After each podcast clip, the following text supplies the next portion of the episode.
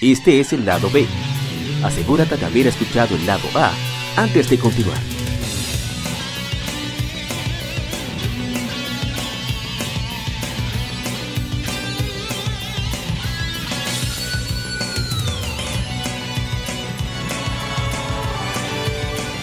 Gamefemérides.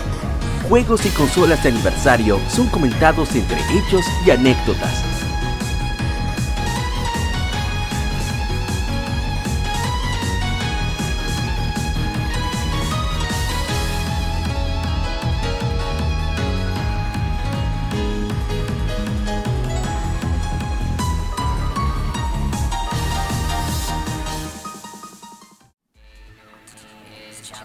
Arrancamos con las Game Femérides.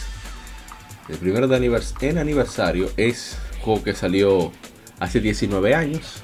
Se trata de Capcom vs SNK, Millennium Fight 2000. Oh Dios. Aquí dice Oh Dios mío. Japón se lo hacía como Oh. Capcom vs SNK. Es un juego de peleas producido por Capcom, lanzado como arcade en el aparato Naomi de Sega, luego porteado a Dreamcast. Es el segundo de la serie de Capcom, Capcom vs SNK y el primero en lanzarse en arcades. La secuela Capcom vs SNK 2 tuvo gameplay alterado y más personajes el año siguiente. Y bueno, debo decir. Ah, yo, ah, jugué, yo jugué la versión del port odiado de PlayStation. Y de verdad que es. Yo me atrevería a decir de pelea 2D al que más tiempo le he dedicado porque la combinación de mecánicas de Capcom, o sea, las que son bien sencillas, así como algunas tácticas únicas que solamente juego, como el hecho de poder esquivar o, o rodar. Eso me, me pareció divertidísimo, por eso lo, lo jugaba de manera casual, pero lo jugaba bastante. Y tengo gratos recuerdos de la, de la versión malograda de PlayStation. Ya, esa es mi, mi- mi Arthur, anécdota. Dígase, dígase, Arthur, dígase algo a Arthur ahí, amor, por favor. Oh, sí, pues yo, re- yo recuerdo cuando ese juego lo estaban anunciando un poco en televisión. Yo, yo recuerdo allá a principios del año 2000, que fue cuando yo lo vi ya. Yo lo, yo lo, yo disfruté medio tarde el jueguito. Pero yo la, por cierto, yo la, yo la tenía ya. Ese fue, ese fue el último juego de PlayStation que yo jugué antes de que mi PlayStation se muriera. Debido a una lluvia y una, y una ventana mal puesta. Pero ya esos son otros 500. Ay, Dios. ¿Qué te digo? El- y después ya jugué la versión de que ahí la, la- tengo por ahí guardada, junto con mi colección de, de, de juegos de pelea en caso de que venga de, visita, usted sabe.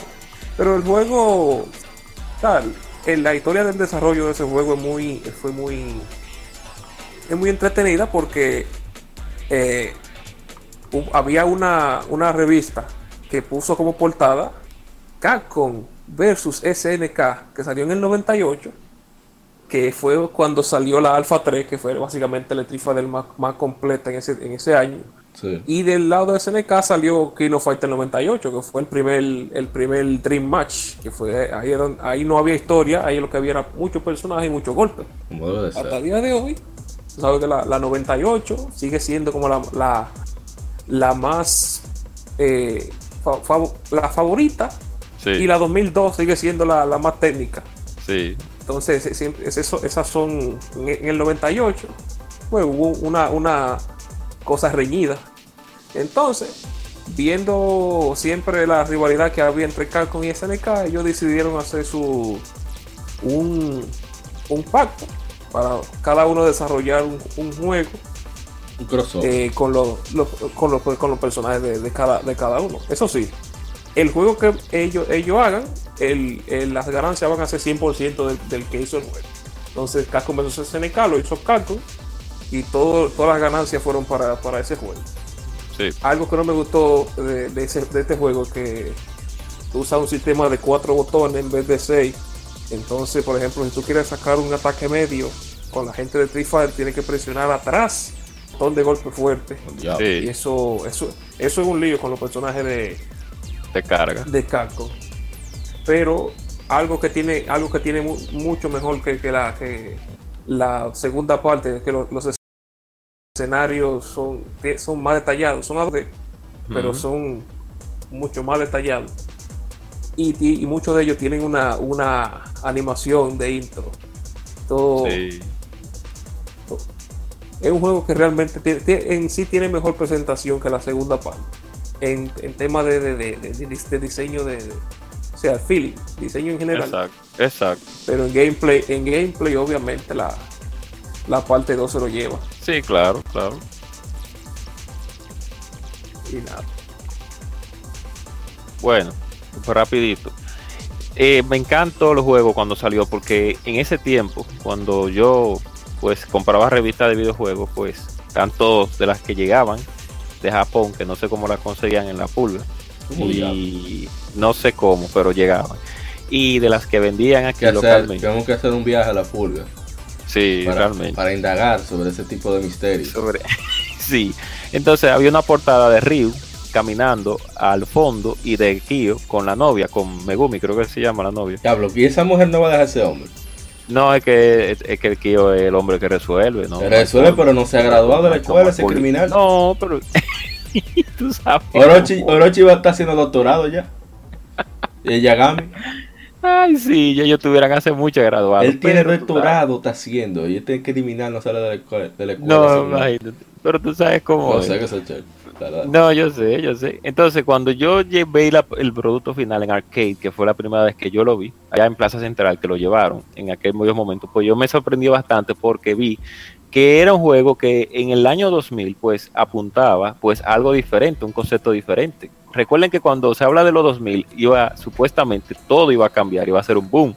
La tecnología, el cómo las personas se trataban unas con otras. Eso es lo que creíamos, cuando, que cuando entrara el año 2000 iba a haber una revolución, cosa que seguimos igual, pero con más tecnología. O sea, no ha cambiado mucho. La, bueno, la forma de pensar ha cambiado Y- mucho, pero Y, y más sensible.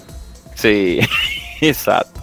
Pero ese juego, lo que tiene que ver con la diapositiva, las voces, la música, todo, o sea, era como, era, los desarrolladores pensaron en hacer algo como, como diferente, como una evolución. Si veamos Street Fighter Alpha 3, Kino Fighter 98 y 99, veamos que los, las- los, los mismos lineamientos iban como de manera ascendente. Pero cuando veíamos Capcom vs SNK, veíamos algo ya muy diferente a lo que se veía en la, en la forma, no tanto de jugar, sino en lo que se mostraba en el juego. Y de verdad me sorprendió muchísimo y me gusta bastante el juego, a pesar de que considero de que el asunto de los botones, como dijo Arthur, pues puede eh, eh, entorpecer un poco los personajes de, de pero hablando ya rápidamente de la versión de, de Dreamcast, pues eh, ahí es donde se demuestra que cuando una consola, porque Sega siempre con su modelo de negocio un tanto inteligente, porque si ellos hacían arcade, pues ¿por qué no construir su consola en, en base al modelo del arcade?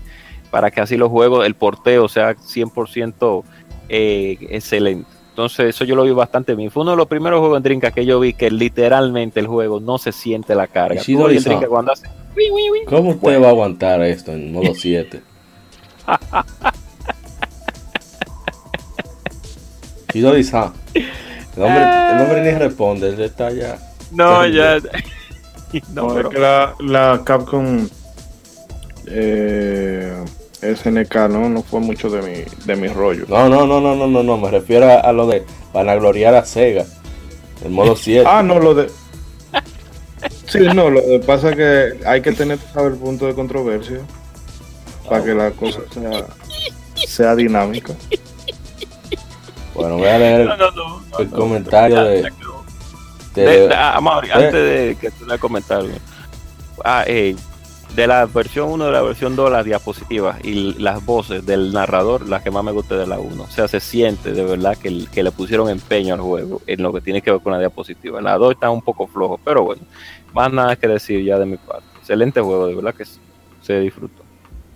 Bueno, en cuanto a comentarios, señor Lorian Ricardo de More Studio nos dice la mejor versión. El Dreamcast está lleno de joyas y de las mejores versiones de varios fighting games como Marvel vs. Capcom, Capcom 2. Ahí está. Una pregunta magistrado respo- respondimos. Bueno, vamos con el siguiente. Tengo que buscarlo ahora. Siguiente es uno que agregamos por recomendación, por exigencia. Que la gente Por exige ya supuesto. de, de la gente cobra. Hace 10 años se lanza Call of Duty Modern Warfare 2, un FPS desarrollado por Infinity Ward, Ward y publicado por Activision. La sexta entrega de la serie Call of Duty secuela directa de Call of Duty Modern Warfare, continuando la historia. Fue lanzado para Microsoft Windows, PlayStation 3 y Xbox 360. Una versión separada para Nintendo DS titulada Modern Warfare Mobilized fue lanzada el mismo día. La versión de Xbox 360 es retrocompatible con Xbox One desde 2018. A ver qué comentarios hay. Hay unos cuantos que vi por acá. A ver si los encuentro.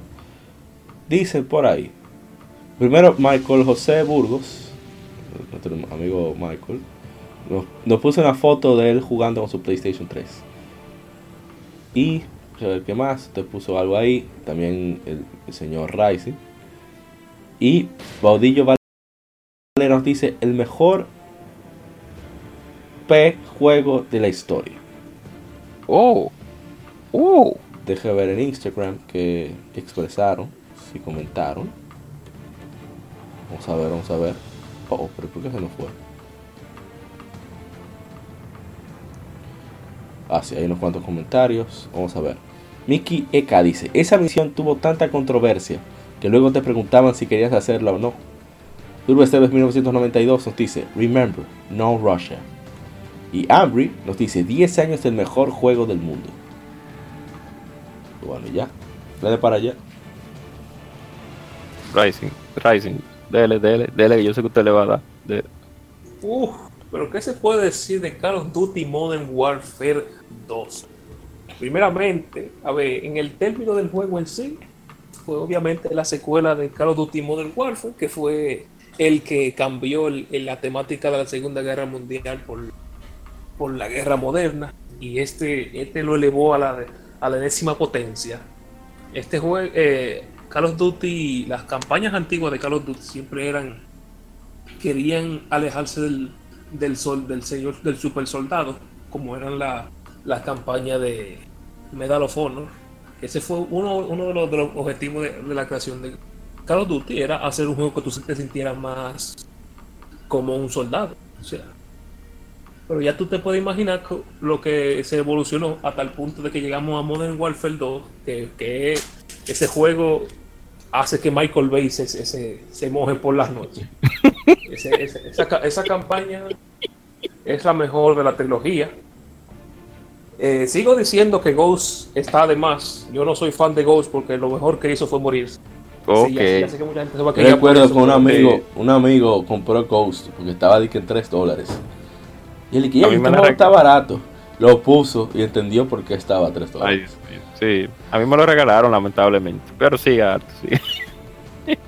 hablando ya del multiplayer, como yo dejé ya en los comentarios, ese juego es el Marvel vs. Capcom 2 de los juegos de tiro. ¿Qué quiere decir eso? Bueno, todo el mundo, al igual que Marvel vs. Capcom 2, es súper fácil de entrarle. Es, una, es la, la Call of Duty más fácil de entrarle. Otro dato que comparten, bueno, es como que se aleja de, de, de toda. Es decir, el juego se siente como menos serio que, todo, que todos los juegos en sí. Por ejemplo, meten hasta bomba nuclear de forma de, eh, de, racha de, baja y cosas así. ¿Sabe? Cosa elevada, como dije, a la, a la enésima potencia. Y el dato más importante que también comparten es que cualquier combinación que usted tenga puede estar rota si sabe cómo usarla.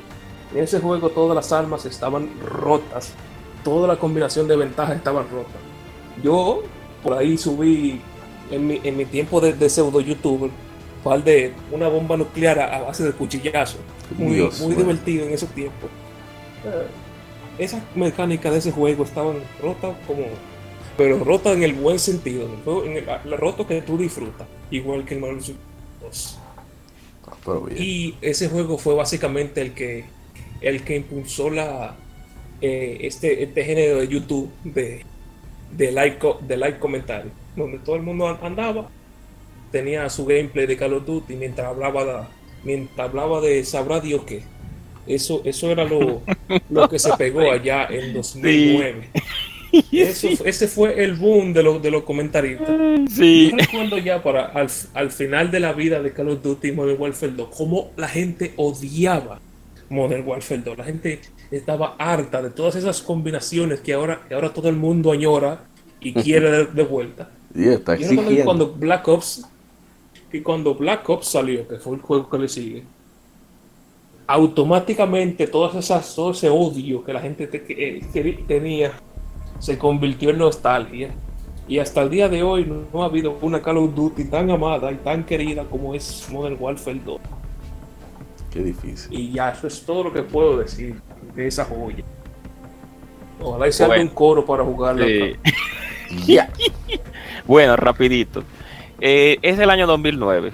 Sabemos que en esa época el- los desarrolladores japoneses estaban guayando la yuca, por así decirlo. Cuando hablamos de guayar la yuca, que estaban cogiendo mucha lucha para traer buenos productos para América. Los americanos estaban subiendo en su, en su mercado de desarrollo.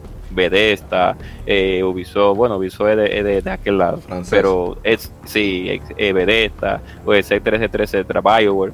Y entonces eh, tenemos que comprender que en ese tiempo había un dominio americano bien, bien poderoso en lo que tiene que ver con el desarrollo de videojuegos. Los japoneses estaban muy aislados porque no, no quisieron evolucionar en ese tiempo. Y ahora, pues ya vemos los cambios que han hecho. Pero bueno, a sabiendas de eso, cuando salió Modern Warfare normal, pues eh, fue un excelente juego. A mí me gustó bastante.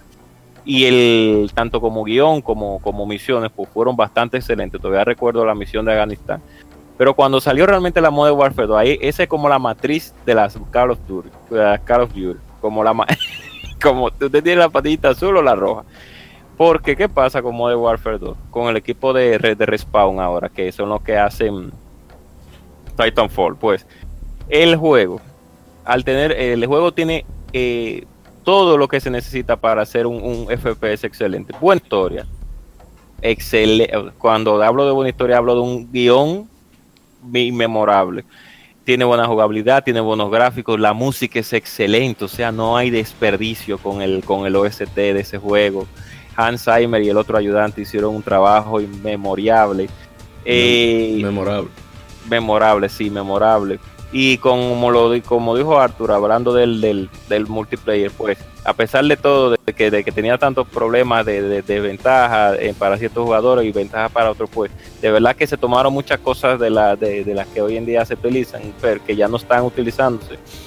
Y, y, pues eh, evolucionamos en, en ciertas en, cierta- en, en ciertas otras cosas para llegar a lo que se ha llegado a, lo que tiene que ver con los juegos de hoy, con los juegos de guerra bélica moderna. Pero yo siempre recomiendo jugar Modern Warfare 2 porque es que como las misiones están desarrolladas con el guion que se fueron preestablecidas, está, el juego está tan bien hecho que tú te sientes de verdad, no como una película, no, no tú no te sientes como una película, tú te sientes como, como si tú fueras un soldado, como dice Arthur, como si tú fueras un soldado que tú, que, que tú fueras a diferentes misiones y tú te, si tú te quieres enfrascar en el juego, pues tú eres, cuando tú no eres un soldado, no, tú, tú eres un ejército. exacto, cuando tú te enfrascas en ese personaje, en, en- con, Ro- con el personaje que tú tienes en el momento, pues la misión, el, el- el modo historia es tan exquisito y el más para que le gustan las, las cosas militares, que le encantan la- los temas militares, el, el- es, es sumamente eh, eh, de- eh, delicioso al paladar escuchar cómo los desarrolladores tomaron personas de verdad de, que, que están en la marina y, te, y te dan los comandos y todo ahí. O sea, es increíble. Yo de verdad que no soy fiel seguidor de la saga Call of Duty actualmente, pero con Modern Warfare 2 hay que darle, hay que darle su plato aparte. O sea, en ese tiempo no había forma de que un desarrollador japonés pudiera rom- romper una barrera de cómo hacer un juego. O sea, los japoneses estaban atrás en ese tiempo. No había forma de que tú dijeras, no, que los japoneses no había manera. Y ahora me Nada más que decir. Y veneno. Y gracias Sí, al éxito de este juego, por la popularidad que tuvo, estamos como estamos con DLC, Sí. con Sí, Season Passes, eso que lo los malo. japoneses copiaron, por supuesto. Y tenemos las entregas anuales con poco esfuerzo, que hasta los japoneses copiaron con la reciente entrega de unos monstruos que hay por ahí de bolsillo. Vamos a dejarlo ahí, pues. Sí, exacto. Tener el veneno controlado. Vamos. No, no. Siguiente juego. Creo que subí el tono demasiado. Digo, el- demasiada potencia. Siguiente juego es uno que en particular no jugué, pero que entiendo que es importante que se mencione. Hace 26 años se lanza Disney's Aladdin. Es un juego de plataformas basado en el filme del mismo nombre, desarrollado por Virgin Games y Disney Software. El juego fue lanzado por Sega para Sega Genesis como uno de varios juegos basados en la película, incluyendo otro lanzado en el mismo mes por Capcom para Super Nintendo. La versión de Capcom la desarrolló Shinji Mikami, bueno, fue uno de los desarrolladores, y esta versión fue en Estados Unidos con ayuda del equipo de animación de Disney. Por eso las animaciones son superiores, pero según dicen, el gameplay de la de Super como que está más, más chévere, no sé. Eh, Espera, ¿de cuál estamos hablando? De, la, de Sega Genesis. ¿De Aladdin? Sí. pero de, la, de Sega Genesis. Ah, bueno, la cosa, la cosa con esos dos juegos, por ejemplo, la Aladdin de, de, de Super Nintendo, por cierto, ese fue mi primer juego que yo pasé, estando yo en segundo, tenía como 7 años. eh, yo lo disfruté bastante. Hoy, hoy me lo paso de, de, de una sentada, obviamente. Era, era una, esto era una, una príncipe de la de Super Nintendo, una príncipe de Persia para niños, básicamente. Sí, realmente muy entretenida, pero obviamente si estamos, si hablamos de no puedo no puedo hablar de diseño de niveles porque no jugué, no he jugado mucho la de la de Sega Genesis, si tendrá que poner y, hacer como la gente cobra y irme a, mirarla por ahí. pero obviamente eh, en cuanto a, en gráfico hablando, obviamente la de Genesis es superior, aunque no sé por qué es que Aladdin tiene una espada, pero está, bien. Uno de los comentarios que dicen aquí, perdón la interrupción, es nuestro amigo Carlos de Olio Polanco de Dafro Stickers. Y nos dice, Aladdin Machete Samurai X. Oye. No, porque esa era una de las... Eh, ¿Saben? de los sellos de Sega en esa época, que ellos eran más, más maduros, los chicos malos. Entonces...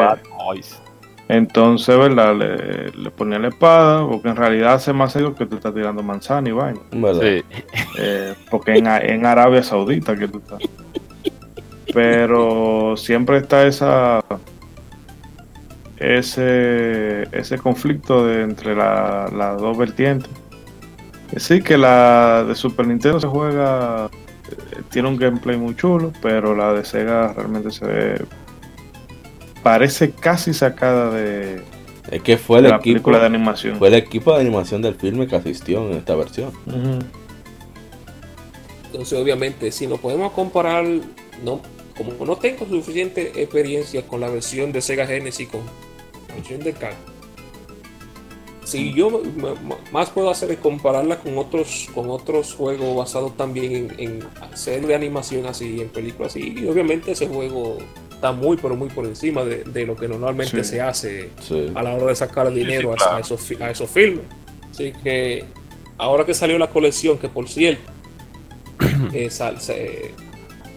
eh, muy bonito todo, pero ¿por qué el juego pesa tanto para hacer básicamente dos, dos rondes de, Sega Genesis? El juego pesa como un giga y pico. pero Dios, ¿y qué fue? Así no. No, no, no, no. Siga, siga, siga. Yo, yo la voy a probar. Yo la voy a probar ahora que la voy a probar. Un tiempito más para ver qué es lo que trae eso, porque Dios mío. Mínimo trae Sprite en HD ahora o algo así. Hay que ver. No, no, pero yo sí tuve la oportunidad de jugar a Ladino en Sega Genesis, también la de Super Nintendo. Pues es una diferencia del cielo y la tierra, eh, una de la otra.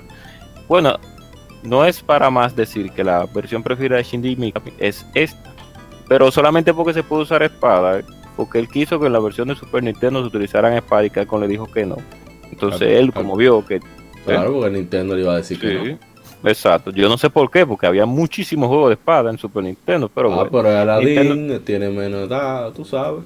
Bueno, pero bueno, a sabiendas de eso, y a sabiendas de que Disney Interactive pues metió mano, pues en ese juego junto con el equipo de Sega pues hay, es un juego muy es un juego sólido es igual que no es igual el gameplay pues eh, se difiere un poco de la de Super Nintendo porque en la versión de Super Nintendo pues Aladino tiene para poder derrotar a sus enemigos tiene que caerle encima con sus brazos haciendo un giro una voltereta y escala y además de eso también lógicamente como todo plataforma pues tiene que subir y bajar pues peldaño, etcétera, etcétera, etcétera. Pero la versión de Genesis, como ya tiene espada y ya tiene un mejor sistema de, de proyectiles que son las mismas manzanas, pues es más dinámico en ese aspecto. Además de que conserva pues el estilo de la película, porque la versión de Super Nintendo, aunque tenga muchas cosas de la película, pero no conserva un estilo tan, el estilo no lo conserva tan puro como la película en sí, como son los chistes del genio, el mono, el, el monito, lo que hace en pantalla, las expresiones de Aladino, los enemigos, cómo se mueven. Entonces, a pesar de que creo que es más corto que la versión de Super Nintendo, pues es un deleite de ver, porque ahí es donde se ve que ahora no, no, en estos tiempos ya no se ve tanto la diferencia de cuando una casa desarrolladora agarraba un juego y otra desarrolla, casa desarrolladora agarraba el mismo juego y lo hacían para consola diferente. Yo los recomiendo los dos, de verdad que sí. Mm, ¿Será que hackearon a la gente Cobra cuando dijo que la de Sega Genesis? No, no, es que yo soy parcial, no, no puedo decir No, parcial, ah, no. Tengo que decir que la de Super, de Capcom, pues es muy buena. Es muy buena. Aunque esa línea de Capcom era un poquito más, tú sabes, más for kids, eh, más pasiva, más, más sencilla, más. Y la. Pero que a Aladino al final le cuenta una película para niños. Sí, para niños. Pero como a Shinji Mikami se le, se le, tiró- le- le dio la gana de decir, esa es mi versión favorita, ya todo el mundo ya por eso alaba más tal vez la versión de Genesis. No, pero es que encuestas en no foros pusieron una espada. Hicieron, ¿no? Que los visuales, o sea, Ah, los si tú sí. lo ves, simplemente lo ves y no lo pruebas, no quiero decir que esa versión de Genesis tenga un, un gameplay inferior, pero, o sea, de simple vista tú dices lo de Genesis. que se Es muy ve- divertida porque es lo que Es digo, o sea que ese, la versión de Genesis mantiene el, el concepto original de la película, la- la- el humor y los visuales. La de versión de Super Nintendo se aleja un poquito, Vámonos, vámonos con el siguiente para claro, de él. avanzar, que quedan va- varios. Hace 20 años se lanza en América Resident Evil 3 Nemesis, un juego survival horror desarrollado y publicado por Capcom para PlayStation. Es la tercera entrega de Resident Evil y sucede cerca de los eventos de Resident Evil 1. La historia sigue a Jill Valentine en sus esfuerzos para escapar de una ciudad infectada con su arma biológica. Las decisiones tomadas en el juego afectan la historia y el final. El juego usa el mismo engine de sus predecesores y presenta modelos 3D con entornos pre-renderizados con ángulos de cámara fijos. A ver si hay ah, comentarios. No hay comentarios. A ver en, Instagram. Sí. Mario 199-566 nos dice, no puedo esperar que salga su remake. El, si el 2 lo tuvo, este sí o sí. Que por cierto se me olvidó poner en el Game no sé cómo borré, si lo tenía ahí dentro de los enlaces en Gematsu, que se está rumoreando, y cuando sale en Gematsu, eso es porque está hablado ya, se está rumoreando que viene por ahí el remake para el próximo año de Resident Evil 3 Nemesis, el estilo Sí. de Resident Evil 2, que salió este año. Así que vamos a ver cómo sale. Vamos a ver si será para O si PC5. Eh, yo, no, yo no creo que haya que hablar mucho de, de este juego, ¿o sí? No mucho realmente, se ha hablado bastante, pero sí, sí, Stars. pues lo que único que voy a decir es que sí, realmente eso es lo único que voy a decir, ya no. Vamos a hablar. No, no, no, al fin y al cabo, rapidito. Pues, muy, eh, a pesar de que a mí me gustó más el estilo de la 2, un poquito más tener lujubre, un poquito más de susto, la parte 3 ya, ya sale un poquito más de lo que es eh, ese tipo de concepto eh, original en la parte 2, sino que este es más dinámico y ya no, ya no tiene tanto elemento de terror como su antecesor.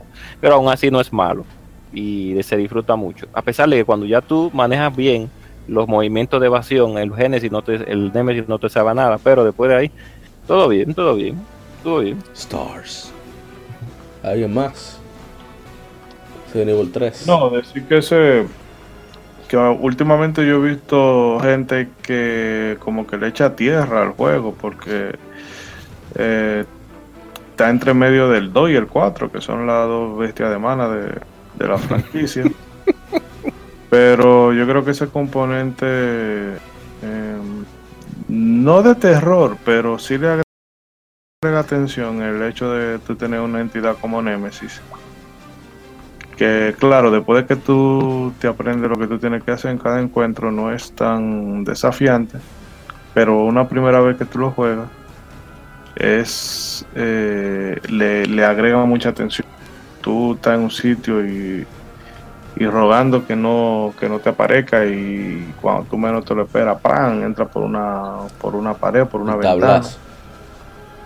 Y no es, eh, es una buena un buen Resident. Quizá la chelcha esa de la esquivadera es como que como que no está no está o no estuvo como terminado de pulir.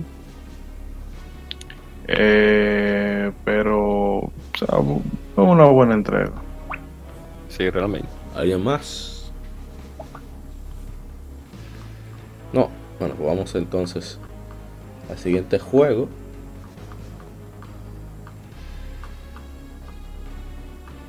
Que creo que es bastante querido también, que también al mismo tiempo odiado. Hace... Hoy, ¿dónde está? Hace 18 años. Oh, pero no se escucha nada. Ahora sí. Hace 18 años es lanzado Metal Gear Solid 2, Sons of Liberty. Es un juego de acción, aventura y sigilo desarrollado y publicado por Konami para PlayStation 2. Es la cuarta entrega de la serie Metal Gear, escrita y dirigida por Hideo Kojima, el séptimo de serie y secuela directa de Metal Gear Solid original.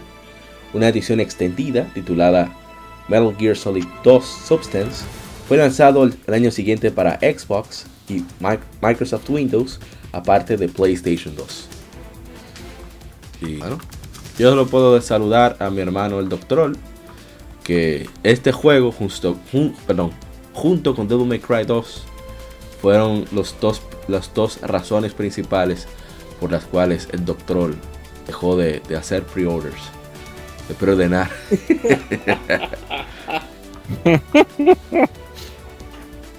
Que vaya cogiendo ahí, como dice el hermano mío. ¿no? De manera permanente.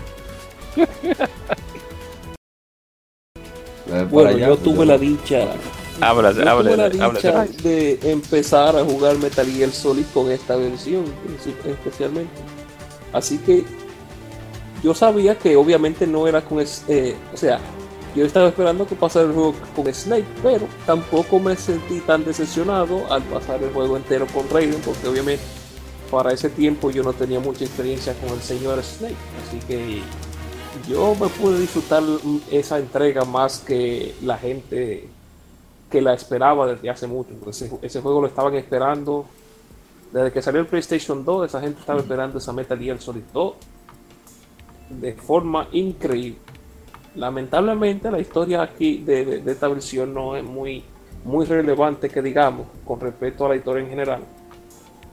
Eh, porque realmente lo importante que, se, que ocurre en ese juego lo cuentan más, más, más que nada en la parte 4 sobre qué fue realmente lo que ocurrió en la 2. Oye, eso. Otra cosa es que la Metal Gear, eh, la eh, difunta Metal Gear Solid Rising, que es que iba a contar los eventos de y desde la 2 hasta la 4, la cancelaron y en su lugar hicieron la Metal Gear Rising Revengeance, que, que te entonces cuenta lo- que cuentan entonces los eventos después de la 4. Así que realmente cómo se, cómo se convirtió Raiden de, de- del papichulo de la 2, al- digo, del, del- del ninja metrosexual de la 2 a- a- al dios del trueno en la 4, no se sabe, lamentablemente. Eso se quedará en el aire. Y nada. Ahora, como juego en sí, como juego de PlayStation 2 y principalmente como juego eh, de, los, de los primeros de PlayStation 2, ese juego tiene una cantidad de detalle increíble. Sí, realmente. A, a- a- a pesar de que los escenarios son muy, o sea, muy, obviamente cuando tú ya, ya estás jugando con Raiden, bueno, bueno, no, cuando tú estás jugando con Snake en el promo, eh, el nivel de interactividad con el escenario en esos tiempos era increíble, era, tú puedes dispararle a todo, todo se rompía, todo nada, sin, sin ya mencionar los eggs que hay, que habían por ahí. Y cuando ya estás jugando con Raiden, todavía te puedes encontrar, obviamente no tanto, no tanto como en el, como en el prólogo, porque el prólogo se usó básicamente como para vender el juego en las revistas. Todo lo que la gente veía en la revista era la parte de Snake. Ya tú puedes saber el, el troleo que, Claro, que le es el verdadero engaño. Exactamente. Ya tú puedes saber entonces cuando la gente le entró el diente de ver que se encontró este hombre. Estamos hablando de que, todavía no estábamos, no había YouTube, no había una plataforma de video que uno ve- veía a su a su youtuber favorito eh, desglosando el juego antes de tiempo, sino que era uno mismo. Y que ese fue el, el gran troleo principal. Y sin mencionar los pobres cambios que tuvieron que hacer en la batalla final por el tema de los eventos del 11 de septiembre. Sí. Tuvieron que remover las banderas en la batalla final, que era, iba, iba a ser súper patriótico, pero nada, lamentablemente, ¿qué se pudo hacer? Así es. Nada, nada, es que por cierto, el, exactamente el, el mismo troleo te lo vi- volvieron a hacer en las 5, para el que no esté al Ah, tanto sí. todavía, Dalo ahí. que tampoco. Sí, vamos a dejarlo ahí. Sí, porque la juegue se, se lleve su, su, su gusto. Te iba a decir algo. Recomiendo. Eh, Sí, que ese fue el primer juego de, de PlayStation 2 que yo vi, que vi probé. En la casa de un amigo mío. Yo realmente no... Yo creo que yo ni conocía Metal Gear para esa época. Y nada, él era de, creo que era del primo o algo así. El caso es que estaba la consola ahí y me puse a probarla. Y la primera misión que el combate contra la rusa esta, que tú incluso puedes dispararle a a la a una lona que hay ahí para Sí, poder tapar Sí, para poder tapar tapar. la lámpara y eso. Y a mí eso yo dije miércoles y luego de ahí probé fue que entonces me fui a la primera Metal Gear pero ya cuando pude jugar la segunda conciencia.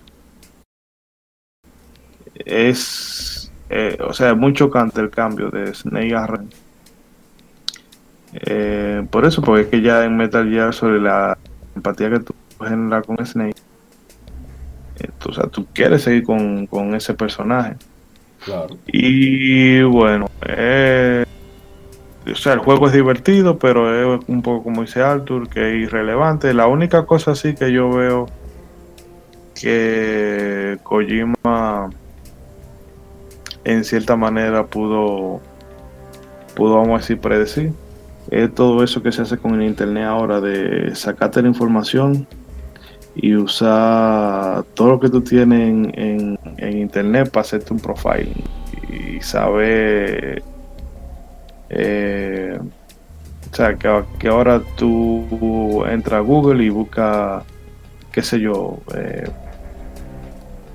manta manta para el invierno. Y cuando tú después entras a Facebook ya tú ves que te empiezan a salir un reguero de, anuncios de eso mismo. Entonces, en eso sí yo entiendo que, que la historia fue como un poquito visionaria, pero realmente el último, el, el último acto de ese juego como que, ok, y también como que la- el combate final eh, contra los Metal Gear, yo me lo encontré como, no sé, como, ok, te vamos a poner 50 Metal Gear ahí para que tú lo mates. Como que lo vi poco inspirado. Sí, fue torpe, fue torpe. Y porque vamos a poner Metal Gear salen, Metal Gear salen. Bueno, pero ponme, no sé, cámbiame la dinámica. Pero nada, eh, lo que sí estaba curón era el presidente de Estados Unidos. y tú se la iban a la trompa. Este Kojima de teatro. Bueno, a leer algunos comentarios. A ver cuántos que son. Yo Pensé que estaban todos, pero no era así. Ah, bueno, solamente hay dos en Facebook. Álvaro Alejandro Acosta nos dice: Juegazo, de lo mejor de PlayStation 2. Enrique Durán nos dice: Como dice la reseña, el mejor juego de todos los tiempos. Y dicen la típica frase de mexicana que no puedo repetir, ¿verdad? Por- Pero su opinión, mi hermano, usted ya No, habló. claro. No, no, yo no he hablado todavía, pero está bien. Pro Nahuel, así se llama en Instagram, dice 10 de 10. Y nuestro amigo Mm. Mr. Prince, de quien pierde entrega, nos dice: Un juegazo. Me incomodaba al principio de usar a Raiden, pero en el camino uno le coge cariño. Yo conozco mucha gente que todavía, si ven a Raiden, lo matan. Mm, Saludos al doctor. mm, bueno, rapidito voy a dar mi opinión. Ahí mi madre, Mi- faltaba usted. Sí, pero rápido, rápido.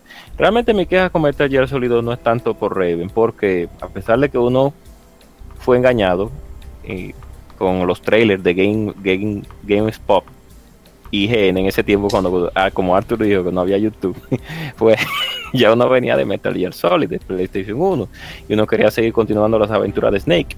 Pero Kojima no, nos, nos burló y utilizó otro fue personaje. para no pagarle a Hater, a David Hater. Sí. Entonces, utilizó otro personaje. Puede ser que sea entendible para introducir un nuevo personaje a la saga. Tal vez ya él estaba un poco cansado de Snake. Pero bueno, el punto es que el Metal Gear Solid 2, a pesar de que no es un juego malo, pues carece de varias cosas. Y eh, muchos me van a tal vez a tildar de hater, pero de hater, pero no, no creo que sea, me vayan a tildar de esa manera. Más bien de venenoso, pero no de hater. ¿Por qué? Porque el juego en cierto punto ya se vuelve aburrido. O sea, el factor diversión del juego o el factor de interés que tiene el juego llega hasta cierto punto. Porque a pesar de que el juego no es tan grande, cuando vemos el mapa realmente del juego completo, no es muy grande el juego, no es muy grande el mapa y el juego se acaba bastante rápido si tú tienes buena habilidad. Son cosas que pasan que ya no te van como queriendo eh, queriendo adentrarte tanto a la historia, porque en lo que van hablando, explicándote un poco de la relación de Raiden y la novia y del engaño de la del mismo sistema para que Raiden haga lo que tenga que hacer, bueno, pues pasa un montón de cosas que al final tú te quedas como, ok, como dijo Ishidori anteriormente, como la lucha con los Metal Gear Solid, eh, digo, con los Metal Gear, que no la encuentro torpe esa batalla, porque se supone que el armamento de que tenían esos, pues esos, eh, por así decirlo, robots eh, bí- bípedos, pues era demasiado grande como para que Raven fuera con una espadita a mocharle los pies, pero bueno, y a tirarle misil, pero vamos a dejarlo ahí. Y la última pelea, pues con Solidus, pues a pesar de los recortes, pues no fue tan emocionante como en otras entregas. Pero aún así el juego es entretenido. Yo, yo no lo vi mal, lo que sí lo vi muy corto. No tiene replay value, value por lo menos es la versión inicial del libro 1, eh, a principio desde la salida de PlayStation 2. Pero en los aspectos técnicos eh, es muy interesante porque como dijo Ishidori, con el asunto de la capa, con el primer eh, mini jefe, que no me recuerdo el nombre ahora de la rusa, pues ese detalle de la capa, sí, Olga, ese detalle de la capa era para demostrar la capacidad de la consola, lo que podía hacer. Y, le- y también con la lluvia, Mucho al principio, sí. Eso es Y exacto, mucho también, mucho motion blue. Pero fue un cambio interesante realmente. Pero yo no lo encuentro, yo no, yo no lo veo como el, el- el mejor. Yo lo veo más como un ok, como no está mal Metal Gear Lo mejor que se podía hacer en ese tiempo. Sí, eso sí, A exacto. nivel técnico. Sí, sí, Porque, la, porque lamentablemente la 3 existe. sí, Bueno, vamos al siguiente juego ya, entonces. sí, no, pues. Ah, bueno. Siguiente juego es uno muy querido hasta yo. Se me escribo hipster a veces. Se trata de un juego que salió hace 15 años, no es más ni nada menos que Need for Speed Underground 2. Es un juego de carreras, octava entrega de la serie Need for Speed, secuela directa de Need for Speed Underground. Fue desarrollado y publicado por EA Electronic Arts para Microsoft Windows, Game Boy Advance, Nintendo GameCube, PlayStation 2, Xbox, PlayStation Portable, Nintendo DS y móviles. Fue comercialmente exitoso rompiendo récords en el Reino Unido. A ver los comentarios. Eh, Tenemos por acá, tenemos tres. ¿Me falta uno? Oh. Nuestro amigo eh, Mixador nos dice: ¿Cuántos recuerdos con este juego? Soporto que le hagan un remaster. Que EA te oiga, Oh, mi Dios. Mixador. Oh, mi Dios. Esa vaina con online tiene que ser lo máximo. Adam Wilmer Brinco nos dice, uno de mis juegos favoritos del PlayStation 2. Y nuestro querido hermano, nos di- Andrés Gutiérrez, nos dice, Mi Need for Speed favorito. ¿Cuántas memorias de este juego? Lo jugué en GameCube y PlayStation 2. Y en Instagram, Shadow nos dice, mi infancia. Luisman, hey, el Luisman, es de lo mío. Dice, la mejor de todas. Y Kevin Cruz. Star Justin, dice, me encantaban los finales de carrera que te tiraban una foto. Tiraban, o sea, te tomaban una foto. Si decimos tirar por el, el inglés shoot. Shoot a picture. Como, Tirar una foto. no se confundió de Need for Speed. Ah, bueno. Esa no es. ¿Cuál es la que tira foto? Most Wanted. No, no, Most no, no. Wanted. Sí. Cumplió año el mismo día, pero es que ya estábamos muy cargados. sí. Sí. Y bueno, qué decir, este juego me lo prestaron. Y yo no soy muy fanático de las carreras. Pero no sé, el boom de. de, de, de- ¿Cómo se llama la película de Vin Diesel? Pasan Fury. Sí, Pasan de Fury. rápido y furioso. Sensación de velocidad que da el juego, la libertad de. pseudo libertad de exploración. Y, y qué sé yo, la verdad, de- todo lo que uno le podía hacer a los vehículos hizo que, que- que yo me enviciara durísimo, ¿no? No sé si lo terminé, en verdad no recuerdo. pero yo sé que jugué por lo menos su, su, su más de 10 horas en, en GameCube. Y, y súper recomend- y muy recomendado, de verdad que si saliera otra vez sería capaz de, de adquirirla nuevamente. Y bueno, pero allá ustedes. Dele Arthur, dele Arthur, dele, que yo sé que usted va a hablar. Bueno, Need for Speed Underground. Primeramente tengo que aclarar que yo soy un maldito hipster, fanático Oh. de Need for Speed desde Oh. antes de Underground, así que Oh, tú puedes saber, yo soy, yo tengo mi bias, yo tengo mi, mi parcialidad y Oh. soy más fanático de los juegos que, que, que eh, muestren autos exóticos en vez de lo que tú te encuentras por la, por la dual. Entonces, con eso aclarado, debo decir que eh, hoy día eh, el Need for Speed Underground 2 eh, en eh, ¿qué te puedo decir? Obviamente hay que hablar primero de la 1, que fue el cambio que se deshizo, en la saga Need for Speed se deshizo de los carros exóticos para centrarse en lo que ya dije anteriormente. Esta, intro, entonces esta, introdujo lo que era el mundo abierto. Lamentablemente, eso para mí es un punto en contra, porque está bien. En esta por, fin tú podías disfrutar un mundo abierto en un juego de carrera, cosa novedosa en esos tiempos. Te puedo decir que sí, pero cuando ya tú llevas 15 horas y de esas 15, como 4 son yendo de carrera en carrera, porque no hay fast travel como, como está en la siguiente. Ya tú te puedes imaginar. Ah, y no hay fast travel ni siquiera para las tiendas. Que ya tú sabes que eh, mucha parte del juego te la pasas eh, yendo de, un lado de la ciudad a otro a ver lo que tú puedes hacer. Eh, con eso ya que, eh, eh, quitado el medio, pues obviamente ese juego tenía una, una cantidad insana de eventos diferentes. Estábamos hablando de, de carrera de, de circuito, de carrera de circuito en pistas eh, especiales, o sea, no en la calle, sino en pistas, pistas de verdad. Eh, dragueo, eh, carrera de drift. Más para adelante se, desbloquea otra, otra variante de carrera de drift que es bajando por la montaña. Eh, además de los duelos que tú consigues por ahí, que tú haces por ahí fuera de fuera de, de las carreras. Eh, ¿qué más? ¿Qué más? ¿Qué más? Oh Dios mío, quedé en blanco. Ah, verdad, la, la personalización de este juego, obviamente es un juego con mayor personalización del juego. O sea, estamos hablando que tú puedes modificar de todo. Estamos hablando de, de las luces, del neón. Pero no las luces, de- no, no las luces, no. Las direccionales, yo creo también. Eh, creo que eso no.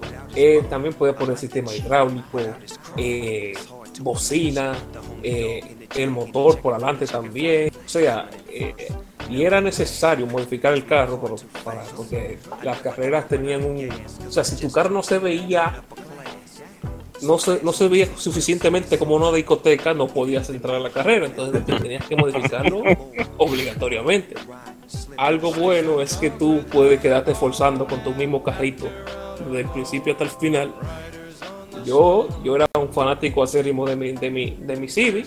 Lo siento por la gente del Peugeot. Siempre había, en, por mi casa había una, Sí. una, una rivalidad entre la gente que cogía el Civic y la gente que cogía el Peugeot. Sí, Entonces, sí. ya tú sabes. Eso era, eso era el, el Team Civic contra el Team, el, el team, el team Peugeot. Eso sí, yo no la, yo no la terminé, a pesar de que yo la tenía en mi PlayStation 2. Yo, en, en esos tiempos, ¿sabes? En los buenos, eso era en los buenos tiempos, cuando la- los juegos eran tan largos que tú, que tú a Oh. veces, wow, Oh, ese juego era, ese, esa Need for Speed yo creo que es la más larga de todas. Oh, Quizá por con eso no todo lo y todo, con todos sus pro- oh. con todo y sus problemas, sigue siendo una de las mejores. Need for Speed, recomendada para jugar en. Recomiendo eso, obviamente la versión de consola que tiene pantalla dividida. A menos que usted quiera ponerse a forzar y hacer funcionar online de la versión de PC. Sí. Ah, y obviamente mencionar obviamente el, el soundtrack. que tiene, quitando Most Wanted, yo creo que esta es la que tiene mejor soundtrack. Así que, bien recomendado. Un producto de su época y todo, todo de la calle. Bien. ¿Alguien más? For Speed Underground 2. No, no, Arthur dijo ya lo que yo lo que se tenía que decir. Ah, que hay un cambio, un ligero cambio de la 1 y la 2, que a mucha gente pudo no, no haberle gustado. No sé si era por el estilo. Uy, creo que hay diferentes eh, pensamientos encontrados de la 1 y la 2. No sé, Arthur, si en tu círculo también, eh, de cuál de las dos, eh, pues de manera visual a la gente le gusta más. Pero solamente eso, después de ahí, pues mejoras. Bueno, yo En- noté que la, la Need for Speed Underground 2, bueno, en la 1 los autos se veían más grandes que en la 2. Sí. No sé por qué, pero era como, realmente era mejor así. Porque las calles, las, el diseño de, de pistas de la Underground 2, eh, hay que, tú requieres ver más para donde tú vas. Sí. Y eso, lo mismo que dijo Arthur, eh, ya con algunos tipos de, como así, por así decirlo, eventos, y con ciertos tipos de, de, fórmulas que utilizaron para cuando tú vas a, a ver las especificaciones del carro, bueno, cambiaron unas cuantas cositas y, y si el producto sí fue bueno, sí fue, fue bueno. Se puede, Need for Speed Underground 2, pues sí, claro que sí. No voy a decir más porque Arthur ya dijo todo. Por fin, Y ahorro. Y Shidori-san. Mira, No, esta- juego de carrera y yo no. Nada, casi de lo mismo. Bueno, vamos al siguiente entonces. Y este es uno que, bueno, vamos a ver cómo carajo los controlamos. Hace 15 años es lanzado Half, Half-Life 2. Es un juego de Ay, Sam. primera persona desarrollado y publicado por Valve. La secuela de Half-Life en 1998 después de un desarrollo de 40 millones de un desarrollo de 40 millones de dólares en 5 años. Durante el desarrollo, una parte sustancial del proyecto fue liqueado y distribuido por internet. El juego fue desarrollado en paralelo al software de Valve, Steam y al engine Su- Source. Y bueno, dejen para allá ustedes que jugaron. Arthur, ¿usted la jugó? No, no, no, sí, yo, la, yo pasé Half-Life 2, Dale. episodio 1, Dele. y me quedé, que me quedé como por mitad del episodio 2, pero realmente la jugué muy tarde ya, así que el boom de ese de allá en 2004 yo no lo pude disfrutar así por así. Pero obviamente eh, yo- la campaña, la- lo que tienen la campaña de la gente de Valve, al menos lo que te- lo que tenía, es que esos juegos no tienen cinemática para nada. Si, si tú disfrutas la historia en tiempo real con lo que está ocurriendo, y eso es y eso es algo que tú eh, se disfruta. Obviamente e- el, juego envejeció de forma fatal eh, se- si se tiene con los estándares de ahora mismo. Pero eh, los fanáticos de Zelda eh, Breath of the Wild ahora mismo disfrutan de los puzzles con física ya ya en 2004 en ese juego fue que realmente se empezó a, a usar ese ese o sea ese el ese motor de física que ya traía ese juego Y ya, o sea, el tema, el tema de, de, de mover objetos para que una, una plataforma se mueva para otro lado y cosas así. Todo eso, eso fue lo novedoso básicamente de ese. Y ya saliendo del juego en sí, obviamente, gracias al motor Source, se, se lanzó Counter Strike Source ante, tiempo antes, como básicamente como demo técnica. No es la, la Counter Strike más famosa, pero se, de, ese, de, ese juego, todo lo que se compró ese juego y Steam ah, eh, de, de, aquí para de, allá para acá ha, disfrutado de, cantidad inmensa de, mods y de y de conversiones completas que si uno se pone a mencionar no acaba hoy. Bárbaro. Bueno, yo rapidito voy a hablar de Half-Life 2. Yo soy un fan acérrimo de la saga. Acabé la 1 y me, gustó bastante. Acabé la 2, episodio 1, episodio 2 y me quedé con ganas de la 3. No sé cuándo, algún día van a ah. terminarla. Sí, es algo que realmente va a ser bastante difícil que suceda. Pero a sabiendas de eso, pues Half-Life 2 es un tremendo juego. el guion para la historia, pues estuvo muy bueno. Los gráficos, pues, para ese tiempo estuvo bastante decentes.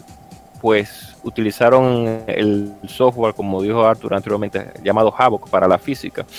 Y resultó bastante, bastante interesante como utilizaron el, ese software para recrear movimientos de cuales se vieran de una manera un tanto realista me gustó bastante realmente el, concepto, o sea, el feeling del juego, sería la palabra correcta.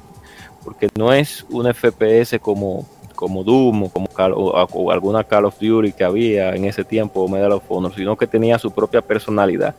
Y eso es lo que la gente realmente le, le llama más de Half-Life. Además de un protagonista que no es para nada llamativo, porque Gordon Freeman no es un hombre que tú digas, wow, que me gustaría ver no es como el Dungai o no es como cualquier soldado, como, Duke, como el Duke de Duke Nukem o otro soldado que haya en otro juego de FPS o como el mismo Master Chief, sino que es un científico súper dotado, por así decirlo, que se metió en un lío, por así. él se metió en un lío y él tiene que resolver. Pero los elementos del juego, más los personajes, más el feeling del juego, más el guion y más los gráficos hacen que ese juego sea bastante recomendado. Es, lamentable que por ahora ese juego por lo menos no va a llegar a su finalización por todo este tiempo. Tal vez cuando yo tenga 40 o 50, de un momento a otro al gordito le dé gana de... Él lo van a secuestrar un día y lo van a amenazar, tú sabes que usted lo está planificando ya. No, yo no, yo no. Yo no, realmente no. Pero alguien seguro va. episodio 3, episodio 1, episodio 2 de Life 2. Eso es canela fina, como dice Moisés. Canela fina, es imperdible. Pero bueno, más nada. Nos vamos al siguiente entonces. Uh fuimos. Siguiente juego de aniversario es nada más y nada menos que un juego que se le hace 17 años. Se trata de Metroid Prime, un FPS acción-aventura desarrollado por Retro Studios y Nintendo para el GameCube. Metroid Prime es la quinta entrega principal de la serie Metroid y el primer Metroid en usar gráficos en 3D, como la exploración es priorizado al combate, priorizada perdón, al combate, Nintendo lo clasifica como aventura en primera persona, en lugar de disparos en primera persona. Fue lanzado junto con Metroid Fusion para Game Boy Advance, siendo el regreso de la serie Metroid después de 8 años de letargo. Oye, eso está cabrón, eso está, cabrón. Bueno, yo creo que yo puedo hablar de Metroid Prime. a ver si hay comentarios, no estoy seguro. No, no comentarios. Ese juego yo lo probé, saludo a mi hermano Dios, si algún día le escucha este podcast. Yo sé José.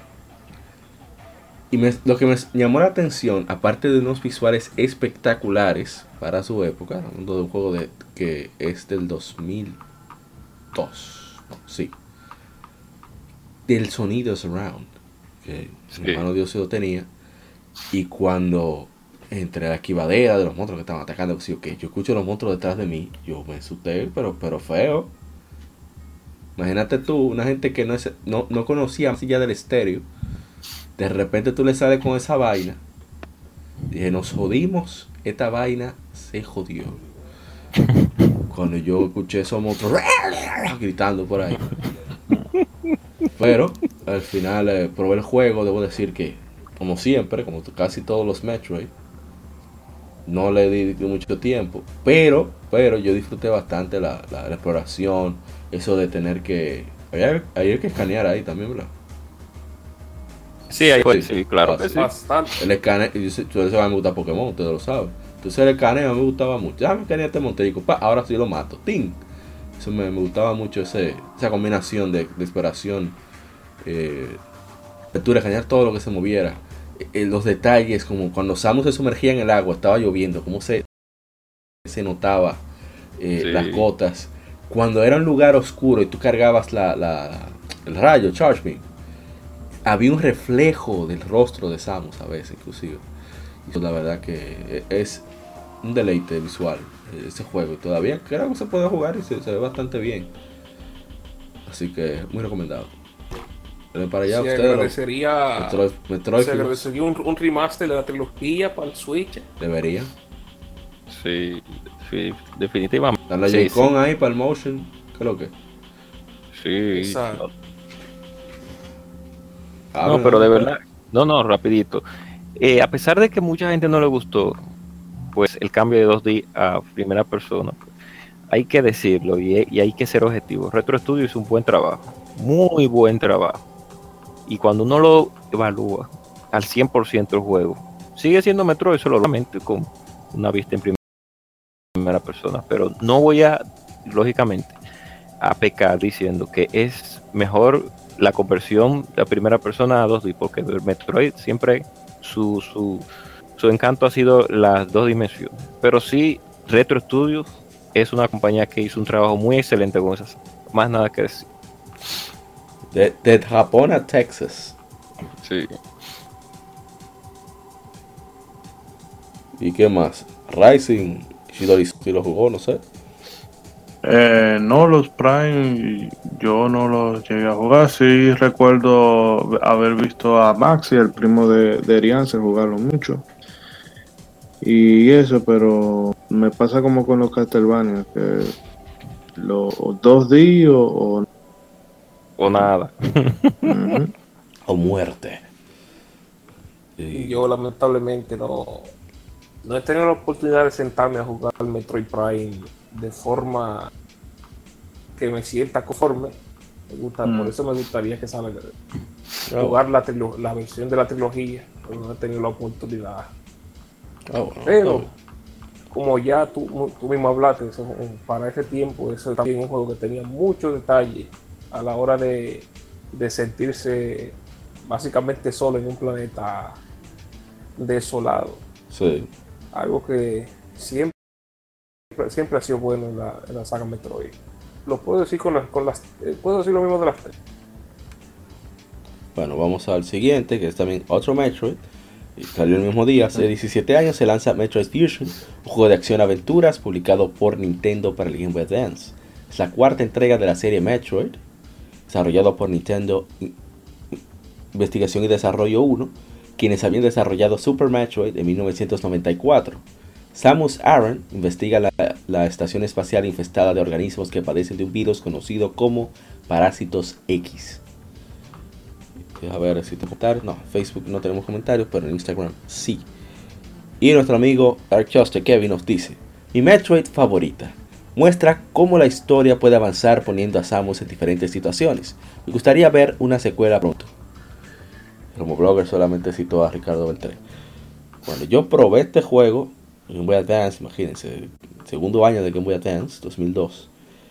Y la verdad que no lo terminé, ¿verdad? Como todos los metros. Yo que los metros, no sé, no, no son lo mío, esa, esa solitariedad tiene. Pero las mecánicas de juego, las, la, la emo- no la emoción, la, la adrenalina que fluye cuando sale la desgraciada de Samus Aran X. Sí. Y y ese, ese sentimiento de incertidumbre, aunque tú tengas un punto a donde ir, no sabes qué te vas a encontrar en el camino. Es realmente algo muy particular de la saga Metroid y Metroid Fusion. Ese ADN, no hay forma. Hija, hija de, de, de Samus, casa recompensa, eso no, no hay forma. Sí, Sí, que la gente se quejaba de eso, de que ahora era, ¿Era más que? era más fácil las misiones. Sí. Porque te decían a dónde tú tenías que ir, pero una cosa es que te digan, tú tienes que ir ahí. Y otra es tú sabes cómo llegar. No, pero, pero que prueben Zelda bajo boca versus The Wild. Te dicen a dónde ir. ¿Y qué sería Llega. boca? Llega. Siete horas pierde llegar. No, no, Metroid Fusion, sí, es verdad que a mí me gustó muchísimo. Me, no me gustó fue la falta de, de, como por así decirlo, aditamiento del, de Samus. Eso fue lo que me, me hubiera gustado, más aditamientos. La, la- pero, pero a pesar de todo, y sé que aunque ese juego ha pasado por a veces problemas de desarrollo, porque en Japón no es muy querido, lamentablemente. Nosotros lo queremos muchísimo de este lado, pero los japoneses a veces... Lo no queremos tienen- mucho, pero no lo suficiente. Exacto. Realmente, Japón parece como que no, a veces hay juegos que son buenos y ellos como que no le hacen mucho caso. Y es lamentable, pero güey, por eso es que Nintendo no, tal vez no tenga esa iniciativa a veces de seguir con sagas como Metroid, como F0, como Star Fox, porque su mismo público no lo acepta, de aquel lado del mundo, claro está. Pero a sabiendas de eso, porque aquí lo queremos muchísimo, pues es un juego muy bueno. El, el, el, fa- el face, face, el, el face, fase, la fase, el fase es muy rápido, o sea que tú, si eres una persona con habilidad en el control, pues hace de Samus un arma letal, igual que la parte 3, pero aquí un poquito más agresivo. Y pues da un inicio a una saga que debió de mantenerse en Game Boy, pero lamentablemente las ventas creo que no fueron muy buenas, fueron decentes, pero no fueron excelentes para el Game- en el Game Boy Advance, pero muy bueno, de verdad que sí. O sea, una saga incomprendida realmente muchas veces. El señor Rising contó su. o no lo jugó. Sí, yo la pasé, pero ya fue en, en, en Nintendo 3DS. Ok. Eh, ¿Qué te digo? Eh, eh, fue una buena conversión para, para, para el Game Boy Advance en esos tiempos. Estamos hablando de que cuando eso era, se, se, se, se creía como la, el Game Boy Advance, como el, el Super Nintendo de bolsillo. Sí. Y obviamente Sí, sí. esta, esta Metroid eh, se pusieron a, a- eh, se pusieron a ¿cómo se dice? a experimentar bastante con, con la mecánica de, de este juego. Era, eh, se puede decir que una de, las de las más diferentes de, de, todas. El gameplay obviamente, bueno, como fue la, la primera vez que eh, quedó bien. Obviamente mi, favorita sigue siendo la Zero Mission, es más, es más, más pulida en todo, control del personaje y todo es mejor en la, la Zero Mission, pero esta obviamente se, puede jugar y, no- ha envejecido, no envejecido para nada mal. Se puede jugar perfectamente a día de hoy el que, el que quiera todavía. Siempre y cuando tenga unos controles que se sientan. Muy bien. Entonces nos vamos al siguiente juego. Claro. Ok, vamos a más rápido con este, que creo que ya hemos hablado de él. No, estoy- no, no, no hemos hablado de él. No importa. No hay que abundar mucho sobre este juego. De 16 años es lanzado Mario and Luigi Superstar Saga. Es un RPG desarrollado por Alpine, paz publicado por Nintendo para el Game Boy Advance. Es el primer, primero de la serie Mario Luigi de RPG y el juego fue relanzado en la consola virtual de Wii U en la eShop en 2014 y es rehecho para Nintendo 3DS como Mario Luigi Superstar Saga Plus Bowser's Minion en 2017. Eh, este juego toma fue cuando, cuando se inició la base de, de la serie de Mario Luigi, como ya eh, se especificó en la efemérides. Y eh, qué decir, es, tan dif- es aún más gracioso, o sea, va un poco más allá en lo cómico respecto a, a Super Mario RPG. Y ahora con Luigi, esas conversaciones de, de Mario y Luigi. "Ah, no pepa, maratata, no sonará. A mí me encantan. Cuando ellos hablan, Mario dice, "Mm, ah", y Luigi siempre está de, de negación. Mario tiene que convencerlo. Yo estoy enfermo con eso. Y el combate es tan es súper entretenido. Hay que estar siempre pendiente, aprovechando el muy parecido a Paper Mario y Super Mario RPG, la misma base, pero esa línea de que ahora tú tienes que estar pendiente constantemente de la acción de dos personajes.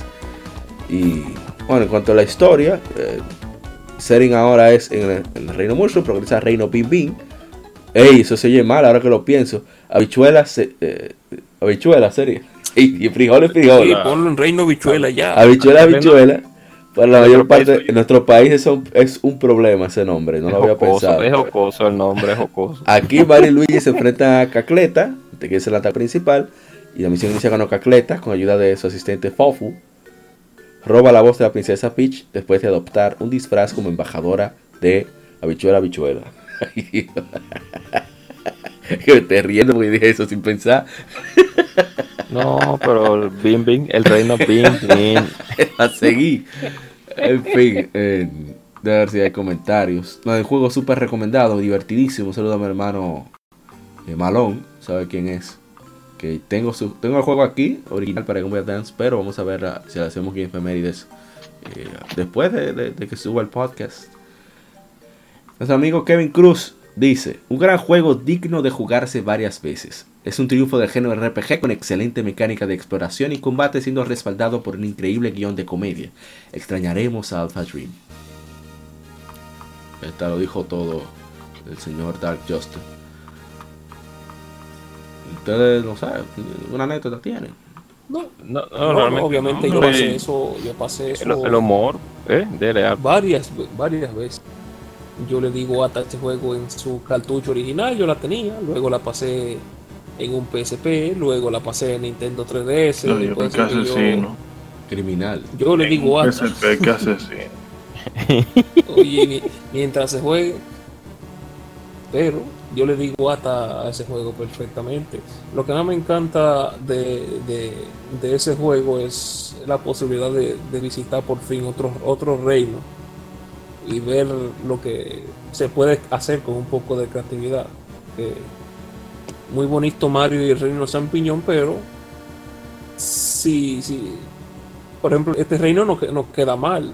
O sea, no, no pega perfectamente con, la, con, con, con- con el la universo de Mario. y podían exactamente puede perfectamente en el universo de Mario y eso se puede seguir expandiendo más otra eh, cosa que por ejemplo con Galaxy no sé por poner un ejemplo no sé como que no se Se intentó, no se va muy lejos de lo que de lo que ya funciona Sí.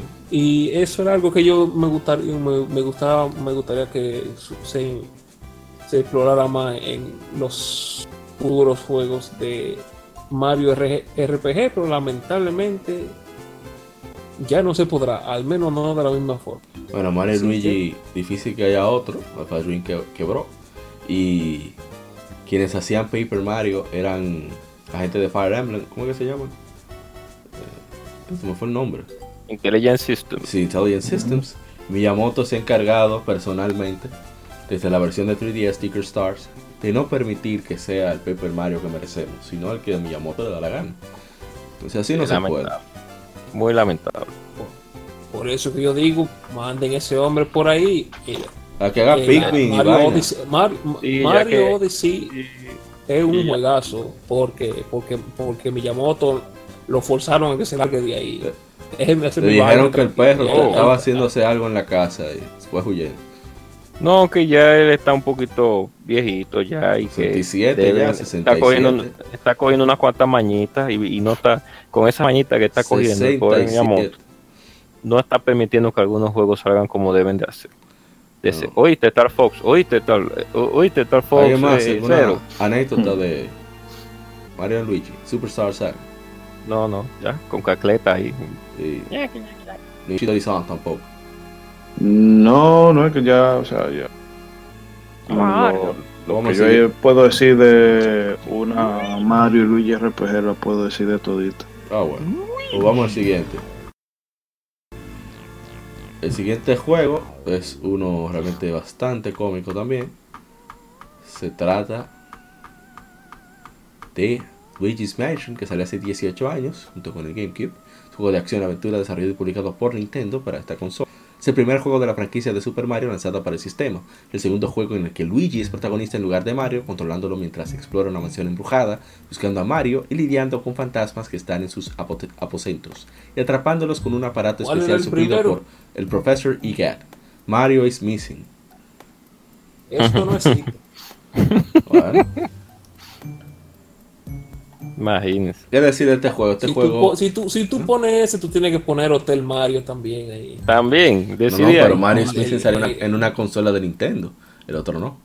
No, impo- no importa, eso fue licenciado, eso no fue hecho por Nintendo. Bueno, pero salió en consola de Nintendo. En fin. El punto es que este juego, cuando yo lo vi en Carrefour, Dios mío, a mí se me salieron los ojos, la baba, todo. Porque es que cuando tú veías a Luigi correr, tú veías el polvazo que él dejaba. Pero Dios mío, ¿qué es esto? Entonces Luigi con, con- con- su tembladera y su cosa, y la iluminación con el foco. Yo, pero, pero ¿qué es esto? Esto es el futuro. Pues imagínate una gente que había querido 64 en el mismo 2000 por ahí, más o menos. Y vienen y le enseñan esta vaina. Luigi's Mansion. Y después el efecto, la suavidad de- de- del efecto de, de- de absorción a, a los fantasmas. Oye, eso fue impresionante. Para mí fue muy impresionante. Y en un Iwata pregunta, que repito, las mejores, muchos de los más grandes secretos de Nintendo se revelan en las entrevistas de Iwata Pregunta, Iwata Ask. Confiesan que el GameCube está capacitado para desplegar imágenes en 3D y Luigi's Mansion era precisamente uno de esos proyectos para sacarle provecho a esa capacidad. Es una cosa increíble. Entonces, eh, un juego divertido, un juego donde no se salta, un juego de Mario donde no se salta, pero súper súper recomendado. Ya, eso es todo, no sé si hay alguien más. ¿Tiene otra anécdota? Creo. No, no, realmente no. De mi caso no. Diablos, solo soy yo. Vamos Sobre, qué. Ah, Luigi's Mansion. ah, no, no, no. Lo que pasa es que estaba viendo el anuncio de- del control de Google Stadia. De, de- Sigue ahí Eh, viendo disparar. Dios mío. Eh, ok, no rapidito. Eh, un juego que realmente le saca mucho potencial a Nintendo GameCube y eso que creo que es de lanzamiento, no de lanzamiento, lanzamiento. pero ah sí, sí, es de lanzamiento. Y que a pesar de que varios juegos de Luigi no hayan sido los más recomendables como Hotel Mario, como Luigi Mario is Missing, etcétera, pues este la pegó con Luigi por fin. Y esa diferencia, me, me, me, me da curiosidad la diferencia que hay entre los juegos donde está Luigi solo y en los que está Mario solo, que porque son muy diferentes, son del cielo a la tierra, son, son, son cambios que utiliza Nintendo para cada personaje. Pero no es que esté mal que sea así, realmente. Muy bueno el juego, más nada que decir. Ah, por cierto, siempre hay que mencionar el, el creepypasta de, de- el, el supuesto suicidio que tiene en el juego, pero es supuestamente un error del desarrollo. A mí me da pena el perrito, Puchi. sí, Puchi fue que le fue mal. Bueno, vamos entonces al siguiente. Y creo que aquí solo hablaré yo también. Pues voy, a, rapidito. El siguiente juego salió hace 5 años. Se trata del Little Big Planet 3. Es un juego de plataformas, puzzle, ah, desarrollado por Sumo Digital para PlayStation 4 y PlayStation 3. Fue lanzado en todo el mundo y es la tercera entrega de la saga Little Big Planet, con 8 entregas en total. Bueno, tercera entrega principal, por así decirlo. Fue anunciado en la conferencia de Sony en el E E3 2014. Fue desarrollado principalmente por Sumo Digital, con XDev, el creador de la serie Media Molecule, asistiendo en aspectos no revelados. Bueno, este juego que me pasó como le pasa a mucha gente, veo el juego en oferta, estaba como a 5 dólares, qué sé yo. Dije, ah, soy fan de Little Big Planet, deja comprarlo. Al siguiente mes, juego de PlayStation Plus, Little Big Planet 3. Yo, oh, qué bien, excelente. Zaroso. En fin, el juego tiene novedades y es que tiene tres personajes nuevos. Que no son personajes nuevos, sino transformaciones nuevas. Está uno que es como una especie de perrito que acelera muchísimo eh, la velocidad en la que te puedes mover. Otro que puede cambiar de tamaño, por lo tanto de, gravedad también. Y un ave que, que, vuela, que, tiene, que puede planear y, y aletear unas cuantas veces. El cual que estar cambiando constantemente. Y es muy brillante la manera en que se hace, muy divertido. Y como siempre, un juego muy recomendado para jugar en- en grupo, en coro. Y, y hasta solo, se disfruta muchísimo. Yo agarro y me pongo mi, mi, mi disfraz de Batman y me voy por ahí y comienzo. I am the night. I am vengeance. I am Batman. Y hago todos los disparates de mis planes. Yo solo y me río como un estúpido yo solo. En fin. No, pero eso está bien. Muy recomendado. Sí, sí, yo le metí sus 20 y pico de horas. Y no hice, casi no he jugado nada de la comunidad. Y, y cada vez más niveles. Y están más curados los niveles. Yo no sé cómo rayos lo hacen. Pero en fin. Vamos al siguiente juego. Que es uno bastante querido. Se trata de un juego que salió hace 19 años. Y es Banjo Tooie. Es un juego de plataformas desarrollado por Rare Limited y publicado por Nintendo para Nintendo 64. Ah, pero ven acá, yo no puse el audio. Ahí no. Tengo un momentico. No se puede quedar así. Esto no, no, no, no, no, así no. ¿Qué pasa? Ahora sí. Continuemos. Me siento en ambiente con el banjo. Luego fue relanzado en Xbox Live Arcade para Xbox 360 el 29 de abril del 2009. Es la segunda entrega en la serie Banjo Kazooie. ¿Kazooie? Arr. Y sirve como secuela al original. La historia sigue a los protagonistas Banjo y Kazooie mientras han de tener los planes del antagonista Gruntilda y sus dos hermanas de evaporar, vaporizar a los habitantes del mundo del juego. Eh, mejor anuncio de la historia del gaming para mí lo tiene este juego. Tienes que usar un paracaídas. No puedes lanzarte así. Arr. No worry. No te preocupes. Cuando se lanza. Arr. Kazooie está abajo en una piscina. Hartándose unos cocos. Y cae Don Banjo en seco. Eso es un anuncio genial. Nunca se me ha olvidado. Sí. Eh, multiplayer destacó mucho por el multijugador que tiene. Muy divertido. Y bueno, el que tiene un Xbox One que procure eh, el Rare Replay, que está, creo que está ahí presente. Sí, el juego está incluido en Rare Replay, una compilación lanzada para Xbox One de juegos de Rare en 2015. Así que procure eso, que ese juego es brillante, es, muy divertido. Sí, sí, de verdad que sí. Todo el que tenga su Xbox One, pues, y tiene la oportunidad de haber comprado y descargado Rare Replay, pues, tiene la oportunidad de jugar varios títulos de Rare de calidad, ¿no? que incluyen Banjo Tooie. Una de las cosas que sí tiene ese juego es que mucha gente en la parte 1, pues no sé si se quejó en ese tiempo de que habían pocos, poco, por así decirlo, ¿cómo se diría? Pocas cosas que buscar, como, como Poco coleccionable. Poco contenido. coleccion- sí, poco coleccionable, ¿no? Sí, contenidos eh, en cierto punto, pero más coleccionable.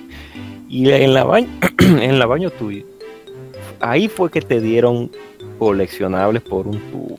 Ahí no hay forma, ahí tú te hartas de coleccionables. Esfera, huevo, eh, eh, Notas. pluma, esto, esto, no, de, que tú te hartas de tantas cosas que tú tienes que coleccionar para tú pasar por cada, por cada área. Es el juego perfecto para, el- para lo- cuando uno estaba en olla, porque había tantas cosas que hacer. Sí. No se aburría. Pero sí, no mucha gente conoce Banjo Tuya, pero más conoce más Banjo Kazooie, porque la tuya llegó un poco tarde, a sinceridad, y creo que Donkey Kong ya estaba en camino o ya estaba, no sé, no me recuerdo, creo que ya estaba Donkey No, Kong. ya había, ya se había lanzado, creo. Sí. Entonces, ya como que estaba un poquito tarde el juego y el 64 ya estaba en su ciclo de, ya de, de transición. Sí. Pero sea como sea, pues excelente juego. Y creo que utiliza el expansion pack ese juego Sí, también, le saca provecho. que le saca mucho más provecho. Nada más, nada más. ¿Alguien más? ¿Kazooie? Arr. Ñu, ñu. Compártelo.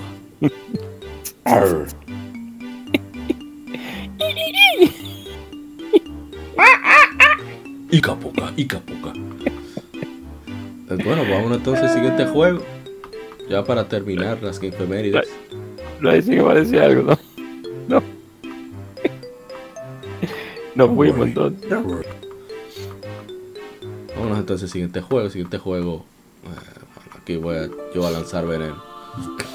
Hace 8 años es lanzado The Legend of Zelda Skyward Sword. Es un juego de acción-aventura con elementos, elementos RPG desarrollado y publicado por Nintendo para Wii. Es la sexta entrega principal de la serie The Legend of Zelda. El juego fue lanzado para Wii U en la eShop en septiembre de 2016. protagonista de la serie, Link, navega por las islas flotantes de Skyloft y aterriza en la Tierra bajo, completando misiones que avanzan la historia y resuelven puzzles de problemas del entorno o de un calabozo. Las mecánicas de gameplay y combate se enfocan en atacar y bloquear con espada y escudo, respectivamente, las cuales dependen del Wii Motion Plus. Bueno, te voy a contar una que otra cosa curiosa. Iniciando con el hecho de que el juego tuvo muchos problemas porque querían utilizar el, el Wii normal. Luego vieron que no era suficiente, fueron con el Motion Plus, pero lo que podían programar con movimiento de la espada y demás no era muy, digamos, a ser certero. Bueno, no es certero al final, como quiera. Pero lo que hicieron fue tomar eh, un prototipo que tenía alguien en Nintendo, o sea, uno de los empleados que están experimentando, y tomaron su, su digamos, su programa de movimiento, lo integraron y funcionó. Por eso pudieron continuar. Pero la verdad es que este juego, lo más impresionante que tiene es eh, el arte se ve bastante bien, considerando que es Wii. Y el audio es espectacular. Para mí es el mejor trabajo en audio que ha tenido cualquier juego de Legend of Zelda. Quizá el guion también sea el mejor en cuanto a lo detallado que es, pero para mí fue muy decepcionante lo cerrado que es el mapa y lo y el, hecho de tener el, el, backtracking, de tener que, tener que volver a un lugar de manera obligatoria para seguir avanzando la historia principal, para mí eso me mató el alma. de verdad que es Y el mismo gameplay que se va volviendo repetitivo. Eh, eh, ¿Cómo se dice?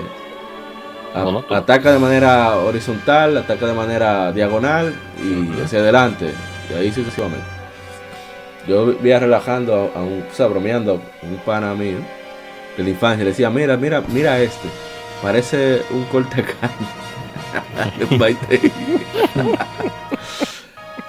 y uno también, mira, mira, el brazo que uno saca en este juego. Porque vamos a verlo mucho, en verdad.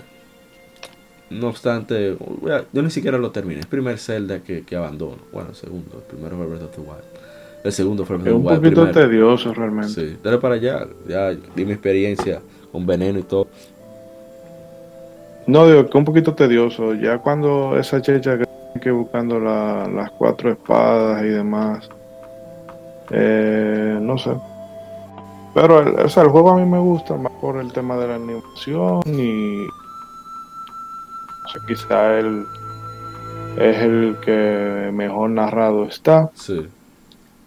Y tiene cosas chulas, pero realmente es eso. Es como que no encontraban qué hacer con la franquicia en ese punto. Para y, y pensaron que quizá era quitarle cosas. Eh, para hacer que se distinga de los otros. Pero ya vimos que, que no. Que la, solución era enfocar las cosas eh, a otro punto, como hicieron con, con Breath of the Wild es un Zelda bastante divisivo. Pero aún así, o sea, haciendo quizá eh, el, sigue siendo muy buen juego comparado con, cualquier otra cosa del medio. Ah, no, no, para general sí. ¿Alguien más? No, no, eso mismo.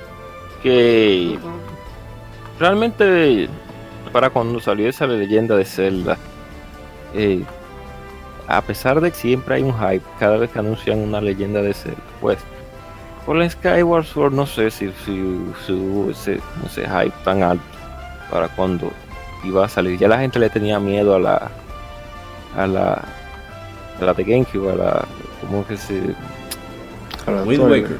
Ah, no, no, no, a la Wind Waker, sí, entonces con ese motor gráfico. y pensaron que ahora iba a pasar lo mismo con esto.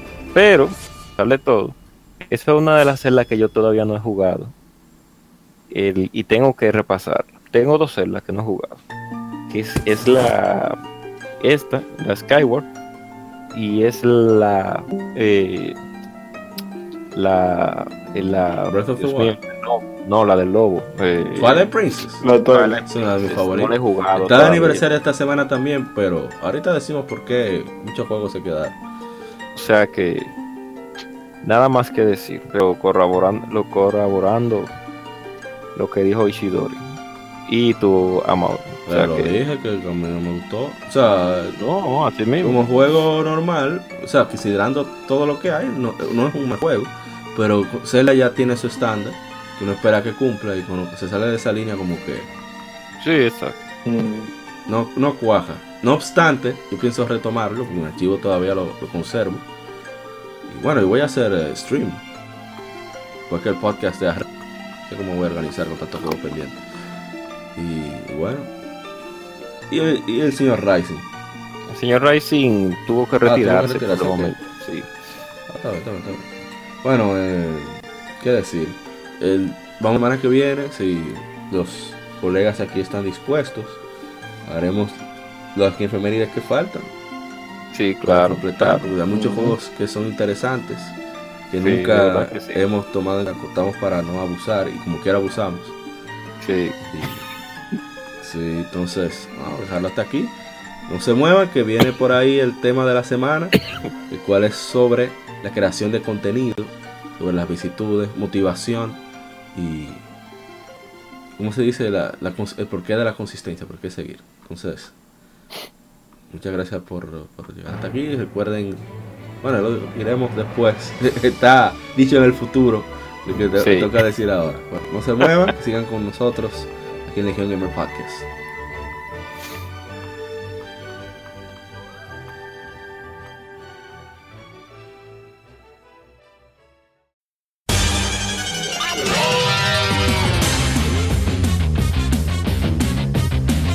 Puedes escuchar Legion Gamer Podcast en iBooks, Spotify, TuneIn, iTunes, Google Podcast y demás plataformas de podcast de su preferencia, buscando Legion Gamer Podcast. Recuerda seguirnos en las redes sociales como arroba Legion Gamer RD. Visita nuestra página de Facebook para que seas parte de nuestros streams de las Mérides, donde recordamos y jugamos algunos juegos de su aniversario.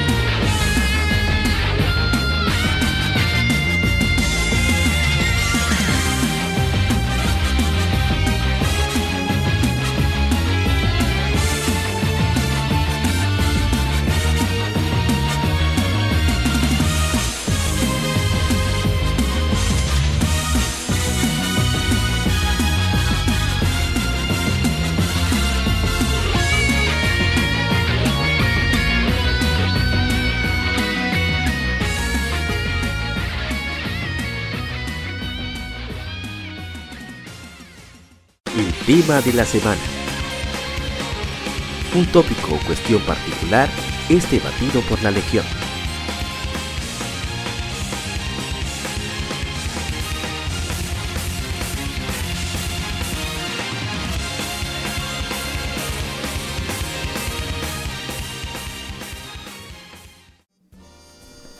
Bienvenidos amigos, ah, pero qué bienvenido, al tema de la semana, esta semana como parte de la conmemoración del segundo aniversario de Legion Gamer Podcast hemos decidido invitar a dos colegas en creación de contenido, precisamente para discutir este tema, sobre la creación de contenido, sus vicisitudes, sus obstáculos, la motivación de iniciar y la motivación de continuar. Y en esta ocasión tenemos a mi hermano, de quien pierde entrega, el señor, la discordia de los esports. Mal asunto. ¿Lo que es mal asunto? Ah, ah gustó la discordia del Sí, sí, un placer, un placer para mí. Eh, tenía mucho tú atrás de mí y yo nunca pues, tenía tiempo. Ya se dio, se te dio. oye feo eso, pero está bien. Mal asunto. estoy curioso. Bueno, estoy curioso. Ese nombre de mal asunto, ¿cómo provino? Ey, ey. No, pero yo te voy a dejar. Déjame pasarte el micrófono del podcast, porque está mejor que lo que yo inicié. Siempre le. Estoy yo curioso. yo no, yo soy muy, yo soy muy crítico en todo, en, yo soy crítico, no, punto de, de, que me Ácido. Entonces, la gente siempre viene diciendo, qué mal asunto contigo. Tú siempre le buscando el mal asunto a la cosa. Entonces un pana me dijo, pero ponte así. Entonces yo para no dejarlo normal le puse, lo puse con Z en vez de S, pero ya. ok. ya, pero ya. Vamos a ver, puede continuar. gracias, gracias. Y ese quien habló allí no es más nada menos que el fundador de Game Over XP, una página eh, muy informativa sobre todo contenido geek que también nos ha brindado bastante apoyo. Así que saludos mi hermano Mr. Black, como le dice su, su, su ID aquí en Discord. Oh, gracias, gracias, gracias. Y te digo que ese nombre fue por equivocación, porque yo me quería poner la- las siglas de, de gráfico, de graphic design. Entonces que por error mío solamente puse la G y la X. Entonces no quería pagar los 20 dólares o los 15 dólares, no, no recuerdo cuánto era que cobraba Microsoft. Y dije, déjame dejarlo así porque no estoy en eso. Mr. Black. Y sí, sí, sí, sí. Dije, yo no le voy a dar dinero a Microsoft para que me cambie solamente una letra. Son como 10, ¿no? Son 10 de los verdes. Sí, sí, sí, sí, sí, Y gracias a Mauri, gracias a Mauri porque esta es mi segunda vez que estoy aquí con ustedes. Eh, creo que conocí a uno de, de ustedes, creo que si no fue a Gente Cobra o a No, estaban creo que ambos. ambos, ¿no? Sí, estábamos haciendo cuentos de, de la infancia gamer, yo creo. Sí, sí, sí, sí, sí. Estábamos hablando de lo, la noticia y todas esas cosas, sí recuerdo yo. Sí, te, te hicimos gastar tres horas de tu vida. Sí, No, hace un ya. Fue como en marzo o algo por ahí. Eso fue hace Sí. mucho, sí. Eso fue hace mucho. Fue hace Así mucho de es. eso, sí. Bueno, un placer tener a ambos por acá y como siempre con la gente cobra Ishidori-san aquí en el tema de la semana que hicimos este especial precisamente de, de- de eso, de creación de contenido. Así que vamos a comenzar por el mismo orden. Señor Malasunto, ¿qué le motivó a usted? ¿Cuándo inició usted con el proyecto Quien pierde entrega? ¿Qué le motivó a, a realizarlo? A iniciarlo. eh, la verdad, yo hace como 10, 11 años más o menos. O sea, yo escuchaba un podcast. O sea, yo siempre he querido, siempre que había querido tener un programa de radio. O sea, sobre videojuegos, El sueño. cine. No, no, sobre videojuegos, cine y música rock.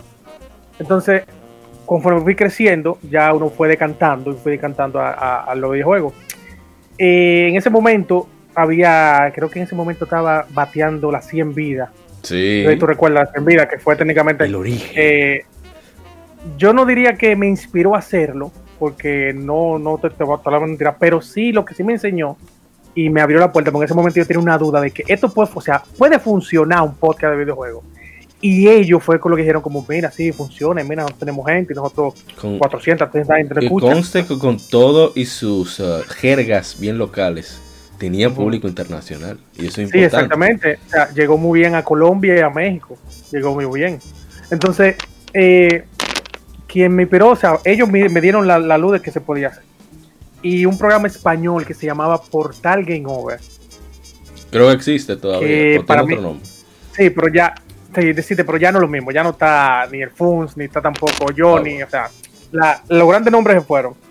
Pero eh, ese programa, yo dije, yo quiero algo así, porque era muy informativo. que Ellos dominan muy bien los temas. Y también había mucha chelcha, había mucho relajo. Había mucho, mucho chiste mongolo, sí, porque también había chistes que ustedes "Ay, qué bolsa está eso. Pero, si no, ¿verdad? Pero eh, mantenían un estatus y me gustó muchísimo. Y por ahí fue que yo arranqué. O sea, Ah, con, esa, con esos dos con esos dos norte, porque yo arranqué. Ah, bueno. No, pero antes de seguir con la segunda pregunta, vamos a preguntar el origen también, el señor Mr. Charles Blacks. Así se pronuncia mejor. No hay problema, no hay problema. Bueno, mi origen fue una ex que tenía. Ella me veía jugar mucho. Espérate, pero tú tienes permiso de su propietaria para No contar te esta preocupes, que esa mujer, esa mujer no está aquí. Ah, ahora. ok, ok. Entonces que ella me de, ella me veía jugar mucho Battlefield 3. Ey, Entonces, Battlefield que, 3, ey, yo- que hasta con las yo personas jugué que yo, sí, con las personas que yo jugaba, obviamente eran la sangre de uno, mucho dominicano, entonces que yo era prácticamente como el cabecilla de, de, de- del que tenía el mejor KID. E inclusive si ustedes se van al Battlelog y buscan el, el nickname de Mr. Black, van a ver que en la República Dominicana yo me quedé con, con el número 3 Bárbaro. mundialmente. En Nueva York me quedé en el número 6 Criminal. y en Washington me quedé con el número 2. Abusador. Eh, entonces que ella me dijo, eh, entonces ella me dijo, ¿por qué tú no haces como algo que sea, que a ti te gusta eso, por qué tú no lo aplicas? Entonces, con la misma persona con la que yo jugaba, yo le dije a ella, pero ¿por qué no hacemos como una página o, o nos ponemos a crear contenido? Porque si nos gusta, ¿tú me entiendes? Podemos por lo menos sacarle provecho y hacer lo que uno, le- lo que uno le- lo que uno quiere. claro. Al pri- Al principio dijeron que sí, perfecto. Creé la página. Al principio la página se llamaba Game Over Latino. Que inclusive hay una página todavía en Facebook que tiene el nombre de Game Over Latino. Fui yo que la creé. Ese pues grupo es tuyo. Era, porque como Ah, me, me banearon la primera cuenta, Ok. Entonces yo decidí dejarlo así. para no tener como problemas ni tampoco como algunos conflictos. Entonces que como ellos cada uno dijeron, ah, no, yo como que no estaba en eso, entonces yo como que me quedé con esa espina, ¿tú me entiendes? Sí. De que yo sabía de que yo podía hacer algo y que yo podía por lo menos poner el nombre, no solamente el mío, sino porque lo que yo quiero es como que el nombre de la República Dominicana se ponga como arriba en el gaming, ¿me entiendes? Claro. Entonces que ellos como que todos me dieron la espalda, entonces yo dije, no. Y recuerdo una vez, que, que creo que tú lo conoces, que... ¿Cómo se llama este muchacho? Que también está trabajando ahora con Gamers RD. Creo que se llama Paula. Ale- Ok, Alex sí. Paula. Alejandro, Alejandro Paula. Sí, sí. Exactamente. Él me, él me estaba ayudando en ese entonces. Entonces, que como te dije, como la cuenta me la bloquearon, entonces no me puedo comunicar con él más, nunca más. Entonces me quedé yo con, con, con, con eso, creé lo que es el Game Over XP, porque como ya Game Over Latino estaba, ya estaba tomado, entonces, para abreviarlo, entonces yo le puse Geo XP. Entonces que al principio yo le ponía como una V delante de la G y la O, pero que tú sabes que aquí en Estados Unidos, cuando tú pones eso, eso quiere decir gobierno. Exactamente. Entonces yo dije, no. Entonces yo le dije a mi esposa, no, yo le voy a quitar eso porque yo no quiero que después haya una confusión, como que es una página gu- gu- Gubernamental. exactamente, con lo que es el videojuego. Entonces que tengo aquí un folder lleno de logos, sin mentirte, sin, mentirlo, señores. Tengo aquí mínimo 45 logos rehechos para poder llegar a que yo tengo ahora. Bueno, es el Entonces, trabajo creativo. La gente cree que la creatividad es. oh, se me Entonces, ocurrió, que- lo hago. Ya. Es- no, es el proceso. Esa es la creatividad. Entonces, inclusive, ahora que yo estoy oyendo a Mal Asunto hablando, yo me acuerdo que yo entrevisté a, a unos muchachos que estaban jugando Mortal Kombat aquí en, en el E E3 2017. Pero Oh. para mala, sí, para mala suerte, ese video se me dañó. Mierda. Se me dañó. Porque la que se dio cuenta fue mi esposa. Ella me dijo, mira, ellos tienen la bandera de la República Dominicana, donde tú eres. Entonces yo dije, déjame acercarme a ellos para preguntarle. Y efectivamente, ellos me preguntaron. Entonces yo vi la página que decía Top 7. Ahí. Entonces que lo entrevisté, pero se me, se me dañó el video para mala suerte y no me pude comunicar con ellos nuevamente. Ah, no, pero- mira, para que tú veas que chiquito el, No. el pequeño planeta. Sí, con Newton, Newton, Newton hablo yo cada rato, Newton Pérez, el, el, el, Sí. el CEO de, de Top 7 Games, yo cada rato. Ah, por ahí Sí, está. sí, la sí. llave, necesario. Sí, me lo encontré por...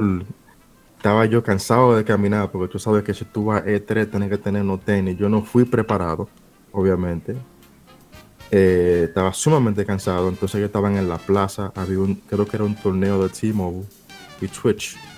Entonces estaban, creo que el premio era 5 mil dólares, creo que era. O Concho. más, o, sí, o más, no me acuerdo. Eso caen bien allá y aquí caen mejor. Hmm. Ay, muchacho. Y entonces de ahí para adelante ya lo, lo demás, tú lo sabes, por culpa de los videos que se hicieron, se hicieron virales, ya la gente ya no siguen. Pensaba que la gente me seguía solamente por los videos, pero no, no fue así, ¿no? Pero lo que sí te digo es que los gamers también son medio... Somos locos, somos locos. de Ah, bien. Por- Eso, eso, eso es un, un- ¿cómo se dice? Un, un adjetivo in- eh, intermedio. O sea, no es ni Sí. bueno ni malo. Eh, no, porque, no porque, es- porque, porque, tú, porque tú como creador de contenido, tú creas algo que tú crees que va a impactar. Y cuando tú lo subes a la página de Facebook, nadie le, nadie le gusta. Ajá. Pero, pero cuando tú pones algo estúpido, se viraliza.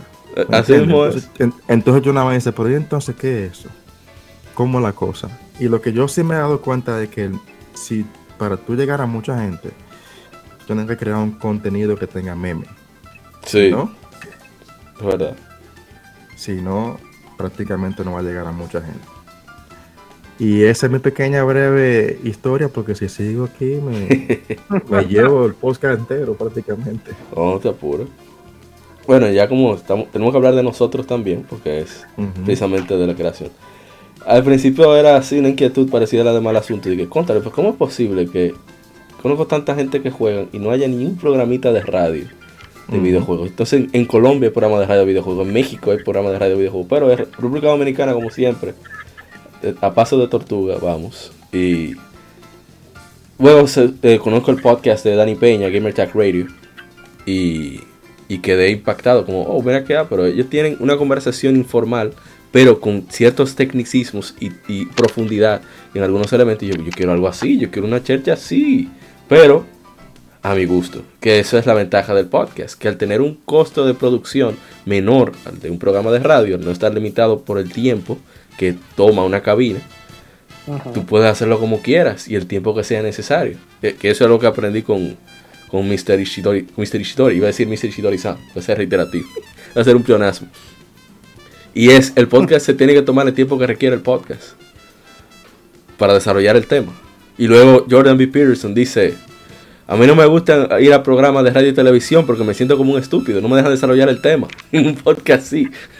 Entonces, eh, bueno, lo que hicimos es tomar esa, esa base histórica que, siempre nos ha gustado, desde la revista Club Nintendo, con los Club Nintendo Profiles, y decir, contale, pero tiene que haber una manera de que aunque sea alguien que vea una publicación nuestra o escuche el podcast nuestro, que diga, Máquina, pero yo recuerdo que jugaba este título y mira que estoy jugando ahora, ¿qué estoy haciendo con mi vida? ¿Qué pasó? Más o menos eso es lo que quisiéramos crear. O, así lo veo yo. Quizás otra gente lo ha visto de otra manera, pero así fue que iniciamos, hace, hace dos años aproximadamente. Con esa inquietud. Eh, mucha, muchos cambios que hemos tenido que hacer. Sobre, y algo que ayudó mucho para la incorporación de los dos caballeros que están aquí, Shidori-san y Agente Cobra, que le ha añ- añadido muchísimo más dinamismo, sobre todo con su veneno y con la crítica ácida, eh, respectivamente. Y aquí estamos. Así que, ¿cuál sería la siguiente pregunta? Ah, ¿qué, qué, qué ah, ¿Van a decir algo? No, no, yo tengo, yo sé la pregunta que tú vas a hacer los obstáculos. pregunta obstáculos, claro. de tu vida. Eh, mira, al que tú dices como, yo voy a dejar esta vaina. No, no, no, no, no, no, No, no, voy a estar en esto Mira, más. Mira, eh, lo primero era que hace 10 años eh, no era tan fácil como hacer un podcast. Sí. No había, Ahora no había ni dónde almacenarlo, había. exact- exactamente. Ahora hay 1800 páginas web que tú nada más tienes que poner tu, tu, tu mail y ellos te permiten el hosting, te ayudan a mandarlo a, a Spotify, a Ujú. iTunes, o sea, te dan todo. Ya si el podcast llega al alto, cogen un porcentaje, pero bueno, o sea, tú que no tienes nada, una puerta segura. Claro. Pero antes no, hace, hace 8 o 10 años no, o sea, había que crear una página web. O sea, tú pa- pagas un hosting. Tener cierto conocimiento de, de página web y de hosting. O sea, era incómodo. Eso es lo primero. Lo segundo, eh, mm, el formato que tenemos ahora en el podcast cambió, no porque yo quería. Yo quería algo más informal, más chelchoso, más relajado. En un, gente en una cabina. O sea, todo el mundo en una cabina. Pero ahí viene el percance que también le pasó al señor Black. Que yo, del equipo que está ahora, eh, yo, tengo, yo he pasado como cuatro equipos. Empezaron bien, los primeros cinco programas perfectos, después el cinco programas empieza a faltar uno, empieza a faltar el otro, empieza a faltar el otro, y tú como que va... Entonces ya después que tienen un, un dinamismo con un grupo, ya después que ustedes se, con- se compaginan, Sí. cuando falta uno y viene otro, no es lo mismo, o sea, la dinámica no es igual, ya ustedes se conocen, ya sabe uno dónde entrar, dónde no, no se ven tanto los baches.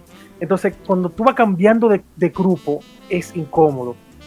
Entonces ahí, yo estaba trabajando con el señor Obandi Camilo en una...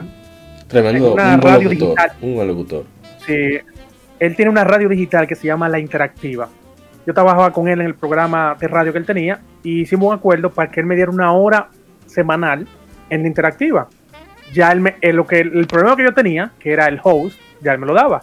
Él lo almacenaba en su página, en Interactiva, lo pasaba por Interactiva y ya, o sea, mi el problema estaba resuelto. El otro problema era el, el equipo. Ahí yo conocí al ingeniero Camilo. Oh, Pero Camilo me dice, me dice, mira, esos muchachos que están ahí están faltando mucho. Yo conozco dos gente que te van a resolver eso. Y ahí entran Ramón y entran eh, eh, mi Marcos hermano al programa. Ramón, mi hermano Marcos, cojollo. Porque mi, lo que yo siempre he querido y anhelado es gente en vivo, en una cabina. Gente que yo le pueda topar, mira, habla ahora o algo. Pues ya esto como online, todo el mundo conectado, como estamos ahora. Y al principio yo me sentía extraño. Como, ok, y, y los primeros programas se sintieron así, todo el mundo me decía, oye, ¿qué es lo que está pasando? Que ¿Quién eres como, tú? como mecánico. ¿Quién eres? O sea, porque yo no me sentía cómodo, yo no me sentía cómodo así. Y ya después fue cambiando el programa, eh, mismo Ca- Camilo empezó a, a cuadrar y estamos en equipo ahora. Pero el primero fue eso, o sea, el equipo tú tienes que el que quiera hacer un podcast de mucha gente, de por lo menos tres gente o más, tiene que tener claro que a quién va a elegir, porque si no tiene el mismo compromiso que él, Eso es muy eh, cierto. le, va, le va a dañar la expectativa, porque tú te empiezas, o sea, ese es el problema que empiezan los primeros 10 y 15 La programas bien, fiebre.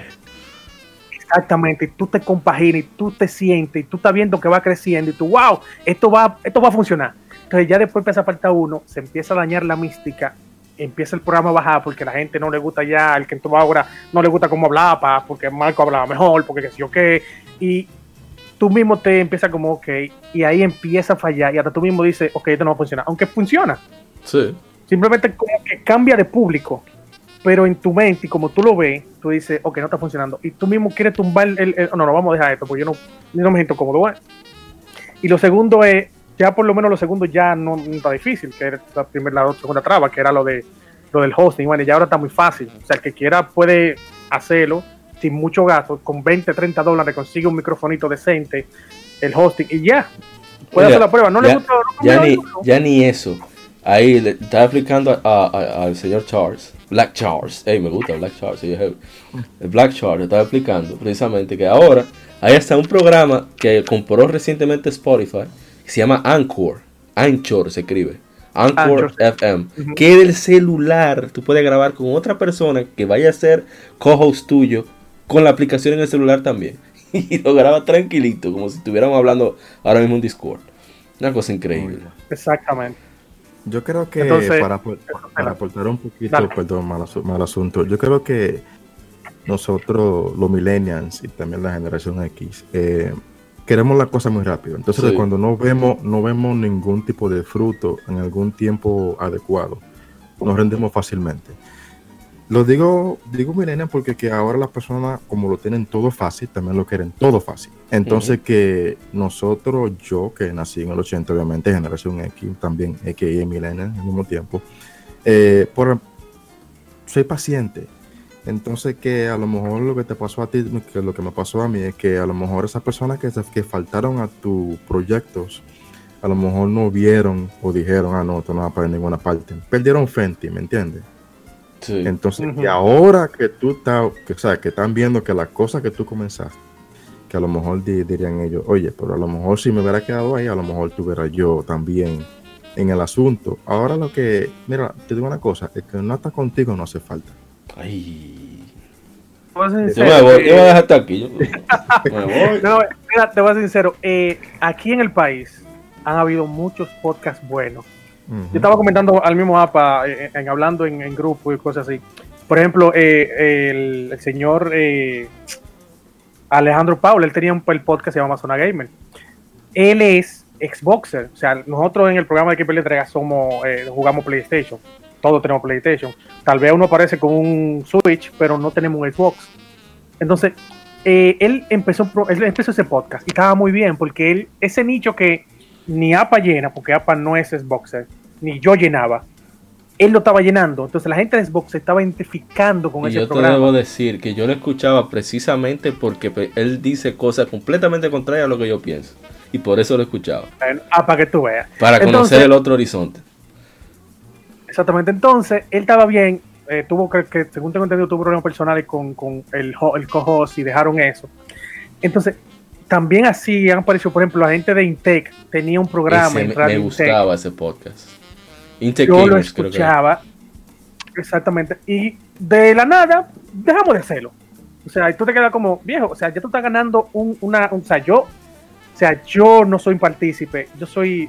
Yo, no, yo, yo no soy millennial, pero yo me acostumbré ya rápido a, al contenido on demand. O sea, no es cuando tú quieras, es cuando yo pueda. Por eso me gustan los podcasts, por eso me- gusta la vaina online. O sea, Sí. no es con, no que no, que oye en vivo, a mí no me interesa. Tú me lo pones ahí guardado para cuando yo pueda, yo vengo en la noche, lo escucho. Entonces, ellos, como e- ese contenido no era on demand, ellos me ponían a las 3 de la tarde a tomarme un tiempo a, oír a escuchar esa media hora que yo tenía en ese podcast. Ese, era un programa de radio, no era un podcast, Sí, porque era por la radio online. Sí, sí, es cierto. Ellos me ponían, o sea, entonces si yo que no soy partícipe de esa vaina, ni siquiera televisión veo por eso, porque no me gusta, ya me acostum- no me acostumbré, me acostumbré al hermano. Tú estabas ganando contenido de la noche a la mañana. Entonces, lo triste es que tú me dices a mí, ah, yo me voy para hacer un proyecto propio, entendible, ah, mira, bueno, tal vez no, la radio, bueno, pero se van y se desaparecen del mundo y así ha sido muchísimas páginas. Hay muchísimas páginas interesantes que han hecho muchas cosas buenas que tú empiezas a seguir y te queda como, ¿y dónde están? ¿Qué pasó? Y no es que simplemente terminé, pero voy a seguir en las redes, no, no. Se desaparecen de las redes de todo, se, se, se, fuman. Y es un problema. Eh, me dejan hacer un apunte ahí. Dale, dale. Con respecto a lo que decía Mr. Blacks de los resultados que no se ven, que la gente no lo ve con la velocidad que ellos quisieran verlo. Yo recuerdo, había un podcast español que se llamaba Proyecto Chromatic, que era, eh, creo que de los pocos podcasts que yo seguía, pero de manera asidua, que no me, no me perdía ninguno que hablaran de cosas que o de juegos que particularmente no me interesara. Primero porque estaba el asunto que decía mala, eh, mal asunto, valga la redundancia, de la química entre todos los integrantes. Que a veces podía faltar uno o faltaban dos, pero se sentía e, esa, esa armonía, te la transmitía. Pero el caso es que una de las cosas que yo incluso llegué a hablar directamente con, con el conductor era el tema de los números.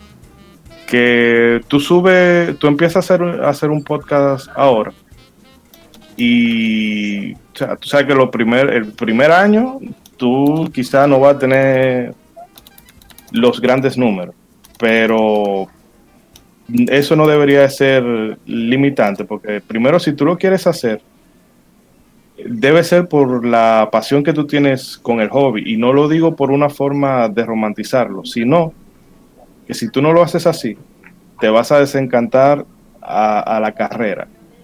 Esto también lo digo porque hay un, podcast que se llama La órbita de Endor, que ya tiene como 10 años. Y hace apenas como dos que ellos han podido capitalizar eso vía eh, Patreon y sistema de donaciones. Y tiene muchas descargas, ¿eh? Sí, pero fueron ocho años, ¿verdad? Eh, haciendo el, programa con una dedicación que ya quisieran muchos programas de radio convencionales, tener el, nivel de profundidad con que se tocan ciertos temas ahí. Eh, y entonces es eso, constancia y algunos el triunfo, el, bueno, vamos a decir el triunfo, pero qué sé yo, la, la notoriedad y el éxito puede que le llegue más pronto, a otros se le va a demorar un poco más.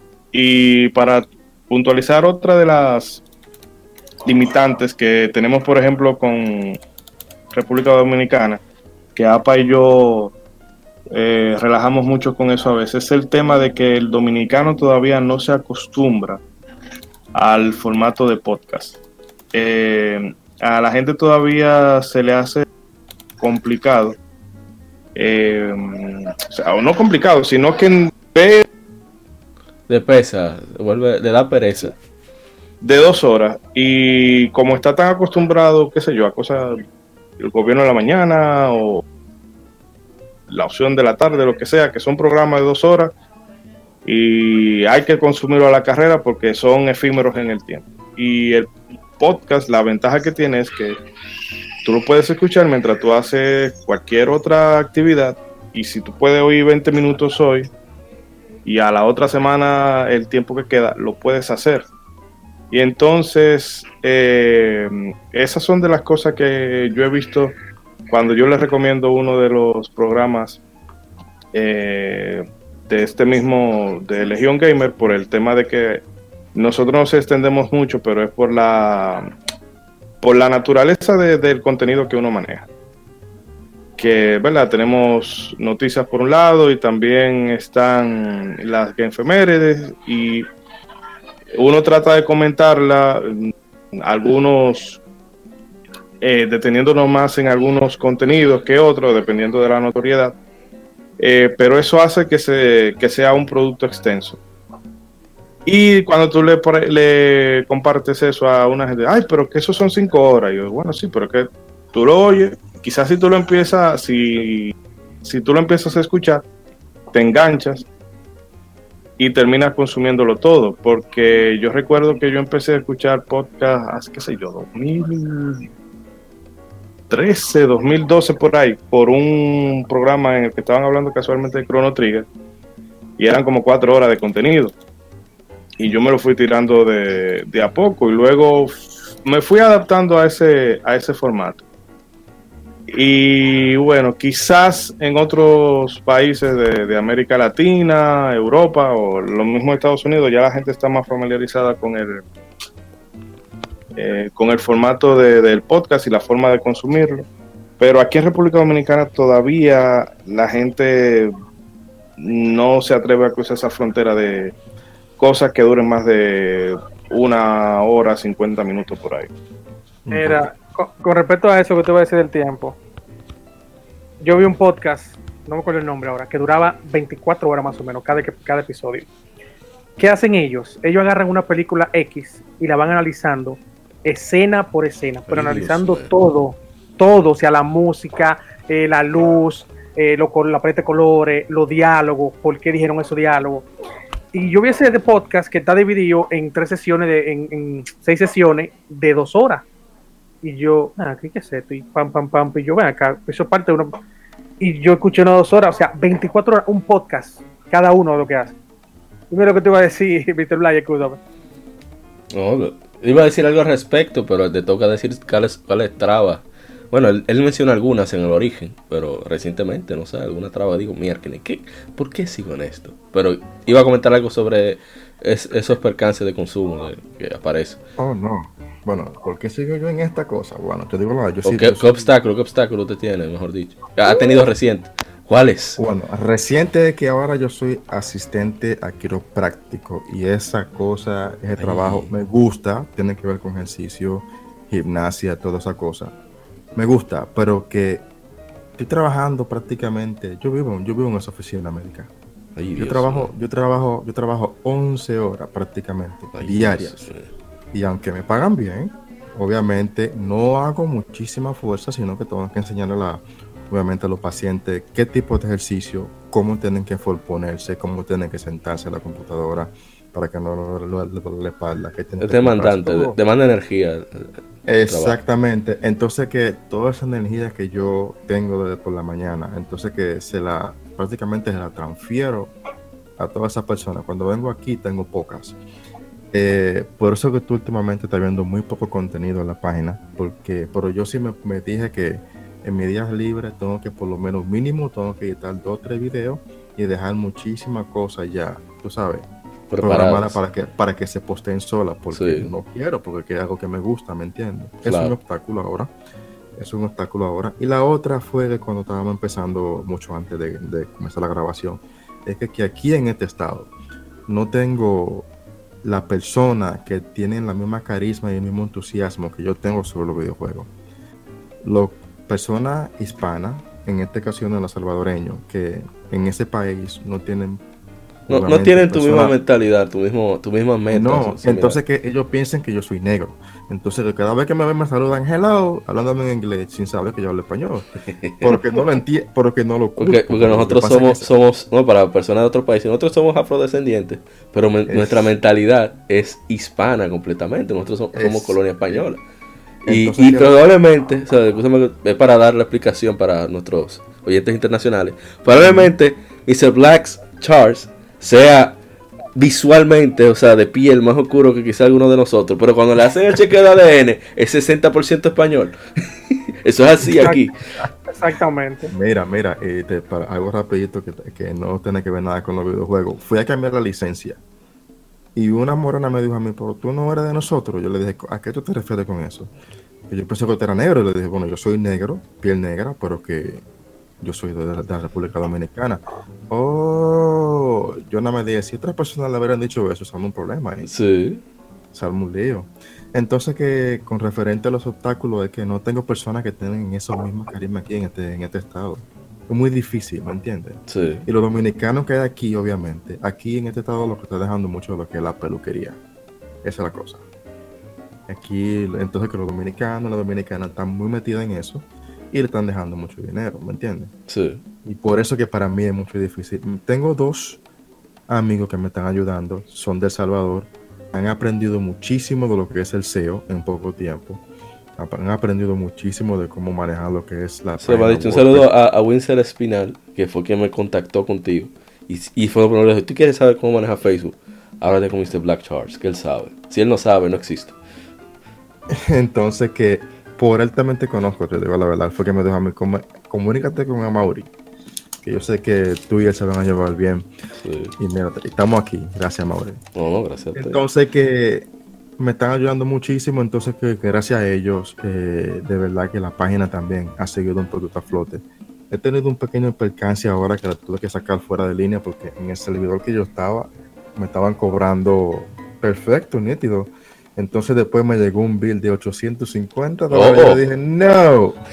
Yo le dije, yo quiero mi dinero para atrás y yo no puedo seguir aquí porque si ustedes en ningún momento me informaron que esa era la cantidad que ustedes me van a cobrar. Oh, pero tan loco. Pero ven acá. Así no fue que hablamos. No. Entonces que ahí vamos, pero que soy testarudo, soy testarudo, no me, no me rindo, pienso que esto puede seguir, puede llegar muy lejos, ¿me entiendes? Bueno, ya fuiste a la 3. Eso no cachú, sí, sí. eso no cualquiera. Sí, sí, sí, sí. No, es fácil, bueno, si tú tienes una página, obviamente, que hable mucho de noticias, Miria, y tú tienes una visa, ellos te, te, te- te dan la entrada. Obviamente lo que es caro es la, la, la estabilidad, o sea, La estadía, un sí. hotel, un hotel, la comida en California es demasiado cara. Si tú estás dispuesto solamente a comer taco con- y comida china, ese es tu estado. O sea, si llevamos RD a California, Se vuelve loco. Te digo, un dominicano en California que pone un se hace de dinero, te digo la verdad. ah, pero tú oíste mal asunto. Hay que hablar con Ramón. Vamos a vamos a eso para Sí, Ramón. sí, sí, habla con Ramón y Sí, con Marco, no. eh, con el mismo Ah. ingeniero Camel. Una preguntita, discúlpeme. Eh, ahora que estamos tratando esos temas de cuáles han sido las, las eh, los momentos difíciles en las creaciones del podcast. Una Los podcasts quisiera, de contenido, porque el señor Charles hace- contenido, hace, claro. videos y, y página web. exacto. ¿Cuáles han sido para ustedes, por en, en cierta manera, si lo decimos así? Déjame, encasi- déjame encasillar dos, dos, dos, dos cuestiones. ¿Cuál ha sido la crítica constructiva que más ustedes han tomado eh, Diablo. en el transcurso? Pero, ah, la- ¿qué- ¿Quién es usted? ¿Qué ha hecho con el agente cover? Ay, y, cuál ha sido el momento más incómodo, si, pues, si, si existe, dentro de dentro de su trabajo, con el cual ustedes han sentido que realmente eh, han cambiado su, su punto de vista en cuanto a la comunidad donde ustedes se manejan. Sí, sí ha, sí ha existido, claro está. Sí ha existido, porque siempre, siempre uno recibe feedback de los mismos usuarios que reciben el contenido que uno le está mostrando. Entonces hay muchos que pueden tener una, una crítica, como lo, como lo decimos, una crítica constructiva donde se evalúa tu trabajo y hay otros que simplemente lo hacen por, se, eh, por no por odio, sino la palabra sería sin Por- base. No, por trolear. Exacto, por trolear también. Mal asunto. Mira, eh, mira, lo primero es que yo odio, yo odio escucharme.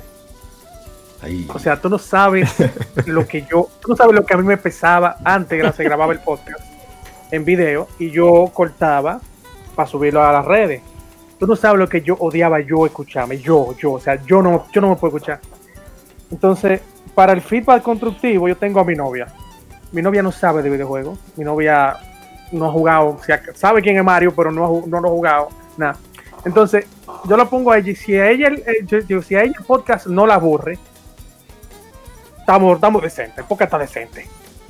No, no, pero está bien ahí ese, ese sistema de evaluación. Sí, sí, no, bien, eh, eh, eh, uno siempre, siempre está dando, él escucha el programa, claro, él es productor, él tiene un programa de, de, de- de tecnología, Pero Y él el siempre nombre, dice- genoma digital. Oh, oh, es nomás de digital. lo mío. Eh, él siempre, él siempre viene diciendo, mira, eh, duraste mucho en eso, eh, duraste demasiado para hablar de esto, este tema es demasiado banda, esto, y el mismo grupo también, y eh, yo tengo un sistema que no importa lo que tú digas del programa, o sea, tú me puedes decir, programa es una mierda, y yo voto lo malo y tomo lo bueno, ok, ¿en, en qué él dice que está fallando? Ah, está fallando en esto.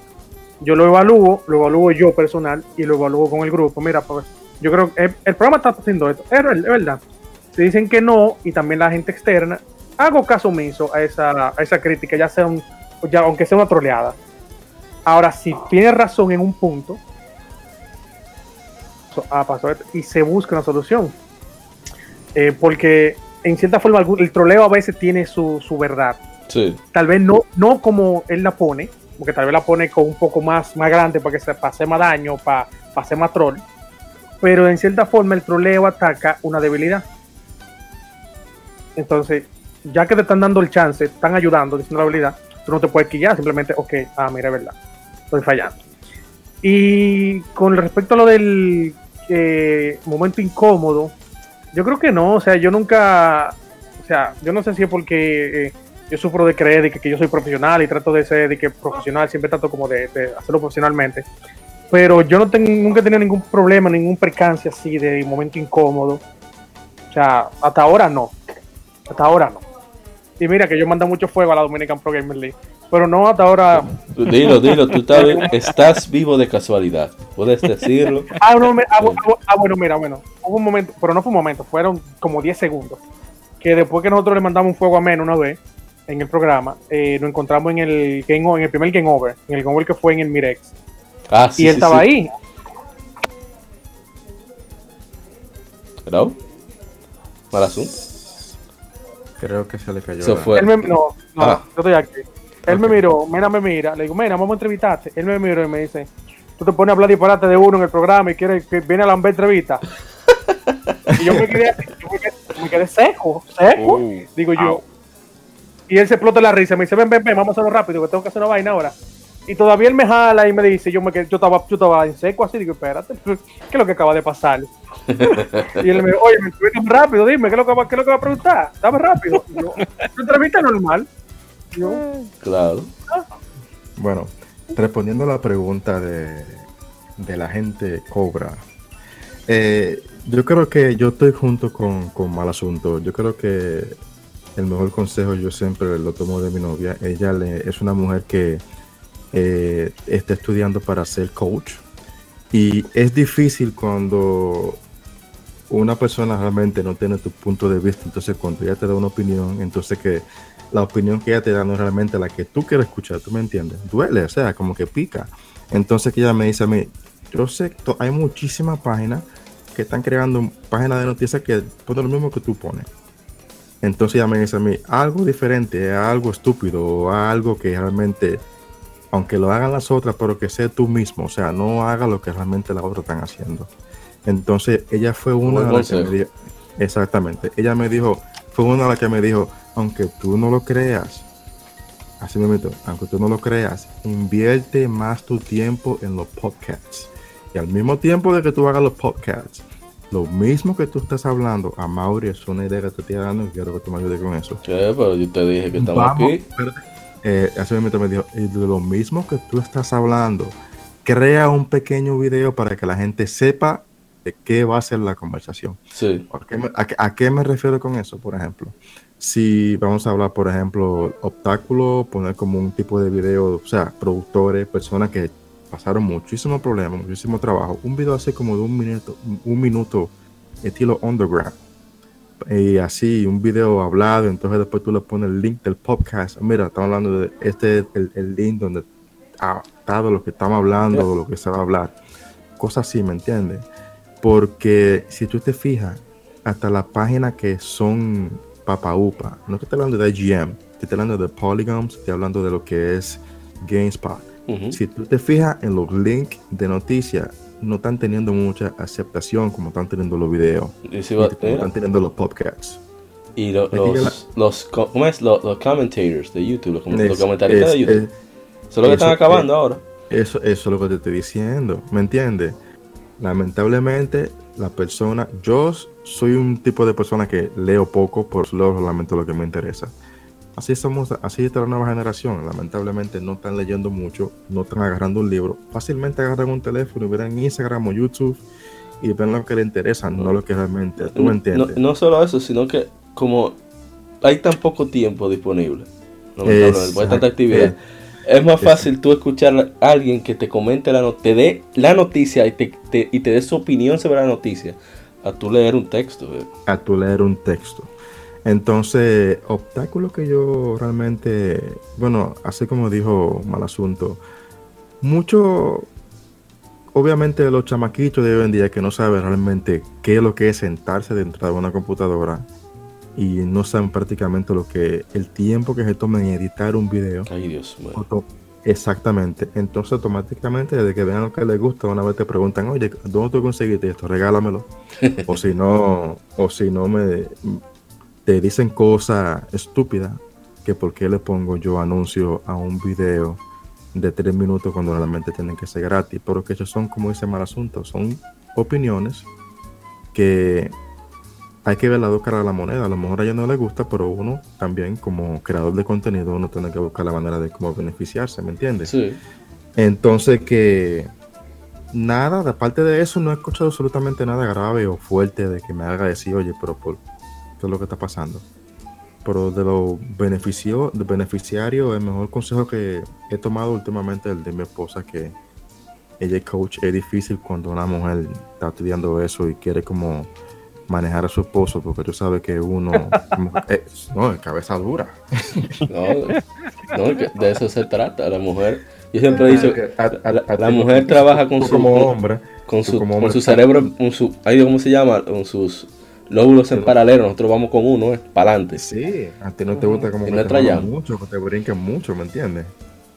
Entonces que sí, ella no sabe nada de videojuegos, pero el juego que le gusta a ella es el Chariot. Eso es la, la, los dos jueguitos ese que tienen que llevar eh, como una, a un rey que está muerto en un cofre. Entonces que se requiere dos jugadores, entonces que es como un puzzle, es una estrategia. Ah. Es, el único, es el único juego que a ella le gusta. Oye, mientras te dejes jugar ya. Bueno, ella, ella, ella no se mete en eso, ¿no? Ella me da idea a veces. Ya. Ahí es. Bueno, en mi caso, eran obstáculos en un momento así. Bueno, cuando se dan esas imposiciones eh, que van más allá de, de- de- de tu poder. Bueno, la vez que íbamos a grabar, que tuvimos que grabar incluso domingo por un compromiso. Esto es una cosa de que, mira, que, no- que, que simplemente pactamos para una hora, un día, y por compromisos externos hubo que dejarlo para otro día. O sea, eso quiere decir perder ese día de preparación, edición, distribución y tener que recompensarlo con un día libre. Eso a mí me pone agrio y amargo. Pero eso sale de, ¿verdad? de, de- la de las voluntades de todo el staff del podcast. Son situaciones que se dan. Lo- Las otras cosas son... O sea, lo que me desencantó, pero después comprendí que eh, como debe de ser. Cada quien tiene sus gustos, tiene sus opiniones, tiene sus preferencias. Yo creía que, mu- que muchos de, mis amigos cercanos iban a interesarse en el podcast. No porque lo haga yo, sino porque tenía mucho, entendía que tenía mucho contenido que le podía interesar a ellos. Y resulta que lo primero que dijeron fue lo que dijo Ishidori-san. Eso es muy largo, loco. Esa vaina. y yo, mierda, ¿y qué hago? Entonces estaba centrado en cortar, en cortar, en cortar. Pero sucedía eso, sentía que no había suficiente exposición de los argumentos de cada quien o de las historias de cada quien. Yo pienso que lo. Creo que lo que hace más específico o, que le da cierta característica a este podcast es el hecho de que cada, quien, miembro del, staff y las personas que comparten su opinión sobre Black Efemérides, narra un poco, comparten un poco de su historia con un título en particular o una consola en particular. Y por lo menos a mí me encanta porque me siento que me que, que, que uno no está solo en el mundo. O sea, los gamers, a pesar de que ahora los juegos se han vuelto más sociales por el multijugador online, por la cuestión de puntos, que los clanes y eso. Hay muchas experiencias particulares que son bien en solitario. Mario 64, tú no lo jugaste con. Bueno, quizá un amigo al lado que tenía un Twitch Live, como yo le digo. O sea, el chamaquito que está al lado viéndote jugar. y. Sí, o se ponen atrás de ti. Sí, o, o al contrario, es uno. Pero más allá de eso, siempre solo. Entonces, saber que tú muchas de esas experiencias la vivió alguien más o alguien las comenta, te hace recordar ese momento. Para mí, esa, ese es el, el- las- esa es la, la- la endorfina que a veces digo, contale. Mira, mira qué bien. Bueno, y una vez que una persona tuvo una insistencia de que quería que fuéramos más atrás del, del Nintendo pelado, del primer Nintendo. Yo explicándole de manera, ¿verdad? bien, como diría el amigo el doctor, bien serio y corporativo. Lo que pasa es, no podemos tomar una consola de esos antiguos juegos de antiguos y después cómo vamos a comentar sobre ellos si no lo jugamos.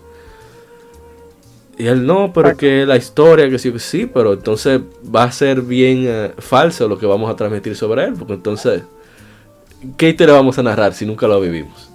No, pero que hay gente. Eso, eso fue un poco incómodo. Bueno, ya, sería. Eso es lo que recuerdo ahora mismo.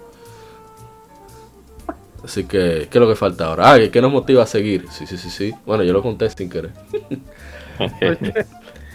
Bueno, la motivación, comienzo yo en este caso, este, la motivación mía es, como ya había dicho an- anteriormente, eso yo creo que es ya porque ya eso viene desde pequeño. Ya eso ya de que uno, uno un jugador, ya yo principalmente, desde que tenía mi, mi, mi Nintendo Super Nintendo, que veía a la gente que decía, oye, tú juegas bien, tú juegas bien, pero tú sabes que es lo que muchas veces nos falta a muchísimos nosotros, es como tener el valor de y pararse al frente y decirle yo soy esto, ¿me entiendes? Sí. Y eso es una de las cosas que yo a veces digo, lo voy a hacer, pero nunca lo hago porque la, la procrastinancia, no sé si lo dije bien o Yo creo que sí, sí, está bien, procrastinación. pero me entendieron. sí, Esa es una de la- ese- esa es una de la, de, de la mayor, de mi defecto más grande que yo tengo. Siempre digo, lo hacer mañana, lo hacer mañana y nunca lo hago. Y me motiva también, como te digo, mi esposa me empuja muchísimo. Me motiva el hecho de que cuando yo hago algo, a la gente le gusta cuando yo pienso que no le va a gustar a nadie. Me motiva que hay personas que se sienten identificados cuando veo mensajes que me mandan por Facebook y me dicen, oye, ese video que tú creaste lo estaba pasando muy feo y el hecho de que tú lo pusiste en tu página me hizo el día y me siento mucho mejor. Es una motivación, ¿me entiendes? Cada vez que yo veo a una persona que te manda un mensaje así de esa manera, que tú, que tú piensas que a lo que para ti, oye, a nadie le gustó y que te manden un mensaje, mira, me gustó ese video, te felicito. Eso te motiva a ti a seguir por lo menos y diría, oye, por lo menos lo que yo hago no, no es nada estúpido como yo a veces lo creo. Sí. Wow. Qué buena motivación. Y el señor Malasunta, aparte de lanzar ácido Eh, a, la, a la no, no, mira, Gaming. yo te digo, como yo, no, como yo te dije al principio, yo de, de chiquito yo quería tener un programa, o sea, ese uno, o sea, yo siempre he tenido esa inspiración y lo tengo y ya, o sea, dicen que, escuché una vez un dicho que dice que hay dos problemas, dos problemas fundamentales por lo que pasa el ser humano. Uno es no conseguir lo que quiere y otro es conseguir lo que quiere. Entonces yo mismo tengo ese espacio y no te voy a mentir, han pasado situaciones en las cuales yo, ya sea por tiempo de trabajo, he dicho como, cualquiera deja de hacer esta pendeja. Pero lo que, lo que le dije al principio, ustedes tienen que saber buscar personas que compartan esa pasión por lo que ustedes hacen. Porque, primero, mi novia no sabe de videojuegos, pero ella ve el empeño que yo le hago. Y cuando yo estoy con ese pensamiento, me dice, oye, vete a hacer el programa, que es lo que pasa. Y, y te impulsa. También los muchachos, el mismo Marco, el mismo Ramón, vive relajando y que, oye, tengo que coger un vuelo y para que tú conectes la computadora y vaina. O sea, ese el grupo también que te, que te ayude. O sea, si tienen la misma pasión, eso va, va a salir por default. Y también lo de que en su momento, a eh, APA, de que tú le das un punto de vista diferente y llega un punto en que tú sientes, por lo menos en mi caso y en el caso del programa pasado eso, que si tú no das ese punto de vista diferente, como que tú sientes como que falta algo en la escena Wow. que tú no puedes hacerlo. Tú dices como, ok, falta un punto de vista diferente. O sea, APA está muy, APA está muy, muy flojo diciendo eso. APA tenía que soltar esto. Entonces, como ese ímpetu de que APA no lo dice porque APA no es así. Y ese es su punto de vista. Entonces, dame, yo te, tengo decir mi punto de vista, que es lo que. es. Sí, Entonces, eso también es. eso te, eso te impulsa. Porque tú dices que hay personas que se identifican. Lo que yo digo, hay personas que se identifican con tu punto de vista. Entonces, en un momento tú sientes como que, aunque fuera muy lejos de ahí, tú sientes como que esa persona, esa persona necesita tu punto de vista, aunque no aunque sea muy lejos de eso. Pero hay una persona que te siguen, o sea, sea una gente que escucha el programa y que esté, atento, esa persona te sigue y está pendiente a lo que tú haces, ¿no? Es cierto. Y bueno, un saludo al, al señor Dani Peña de, de Gamer Tech Radio, que él mismo dice, y eso es para las personas que, que, que quieran iniciar cualquier tipo de proyecto de creación de contenido. No vean los números de descarga, olvídense de eso. disfruten el proceso y después chequen, porque si no, van a abandonar a destiempo. También Sí. te voy a decir algo. eh, eh, yo lo comentaba eso con, con quién era, no me acuerdo con quién era que estaba por hacer algo. O que lo hizo y lo dejó de hacer. Me dijo, no, porque mira, yo no tuve tanto view. Le dije, mira, lamentablemente, crear una comunidad, crear un, un grupo de seguidores, personas que te sigan, Ay, toma su tiempo. Miren A cómo menos suspiró el que señor tú Black. tengas Ah, pero me lo Exactamente. dice. A menos que tú tengas, ahora, si tú dispones de por lo menos dos mil dólares por, por episodio y tú le inviertes dos mil dólares por cada episodio en publicidad en Facebook, en Instagram, en Twitter, en YouTube, ahí sí tú en dos meses vas a tener un grupo grande de seguidores, es cierto. Y, Pero ahora tú tienes dos mil dólares. no como digo, y, a- a- habrá, y habrá que ver de a, partir de ahí cuántos se quedarán. Exactamente. Entonces, si tú no tienes ese dinero, tú vas a tener que durar por lo menos uno o dos años. O más. Eh, El señor Dani Peña fueron Oye. 14, lleva 14. Exactamente. Oye, el sol de hoy, un solo podcast a mí me generó dinero, un solo episodio. Y fue un episodio que tenía, eh, que llevamos a Hochi, que tenía, él tenía problemas con, con Mena.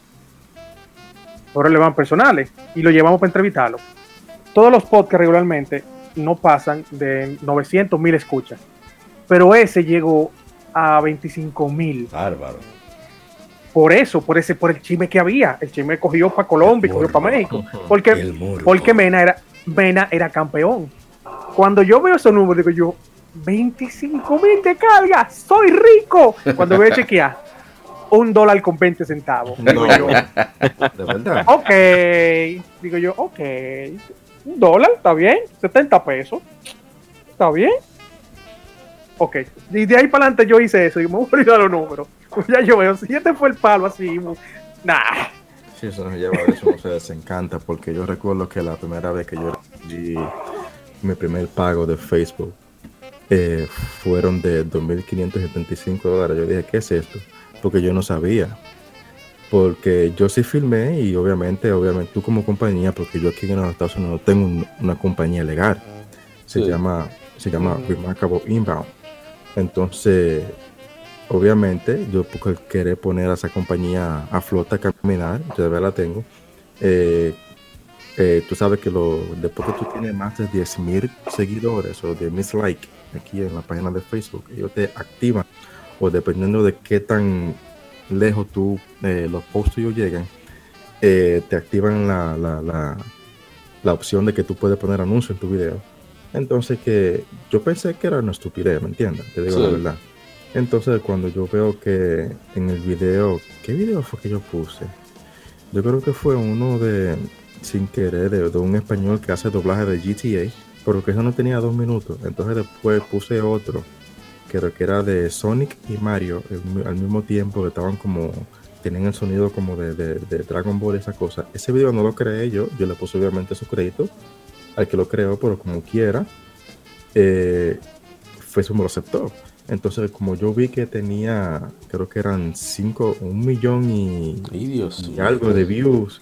Entonces después yo veo que veo el de GTA que tenía 5 millones de views. Entonces yo veo el video ese que te dije a ti de que la mujer se estaba robando el PlayStation que tiene 21 millones de views. Ay, Dios. Entonces, entonces yo dije, bueno, aquí es que yo voy. Pero ¿qué pasó? Si uno se lleva eso, uno se vuelve loco. ¿Por qué? Porque yo estaba muy emocionado. Pero después que comenzaron a enviarme unas no- notificaciones, porque siempre van a haber personas que te van a poner, que te, te la van a poner incómoda. Ay, me acordé de un obstáculo. Sigue, sigue, tú ves. Pues es bueno. Sí, es que siempre te la van a poner incómoda.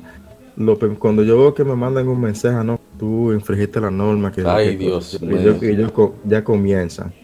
Y después que pasó otra, entonces después de eso, la gracia a Dios que cinco o varios de esos videos, la cual tengo todavía en la página, yo pedí permiso, o sea, a sus sus- a sus creadores, ellos me dijeron que sí, no hay problema, ponlo. Entonces me salvé de un pelito. ¿Me entiendes? Sí. Y entonces que me, me deprimí un poquito porque ya la entrada que estaba, que estaba teniendo no estaba entrando como realmente yo quería o pensaba.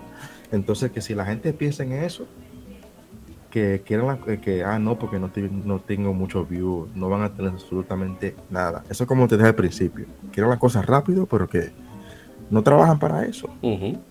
Me tomó, a mí me tomó tres años para yo tener 250 mil seguidores en Facebook. Tres, y, y, y todos los trabajo de todos los días.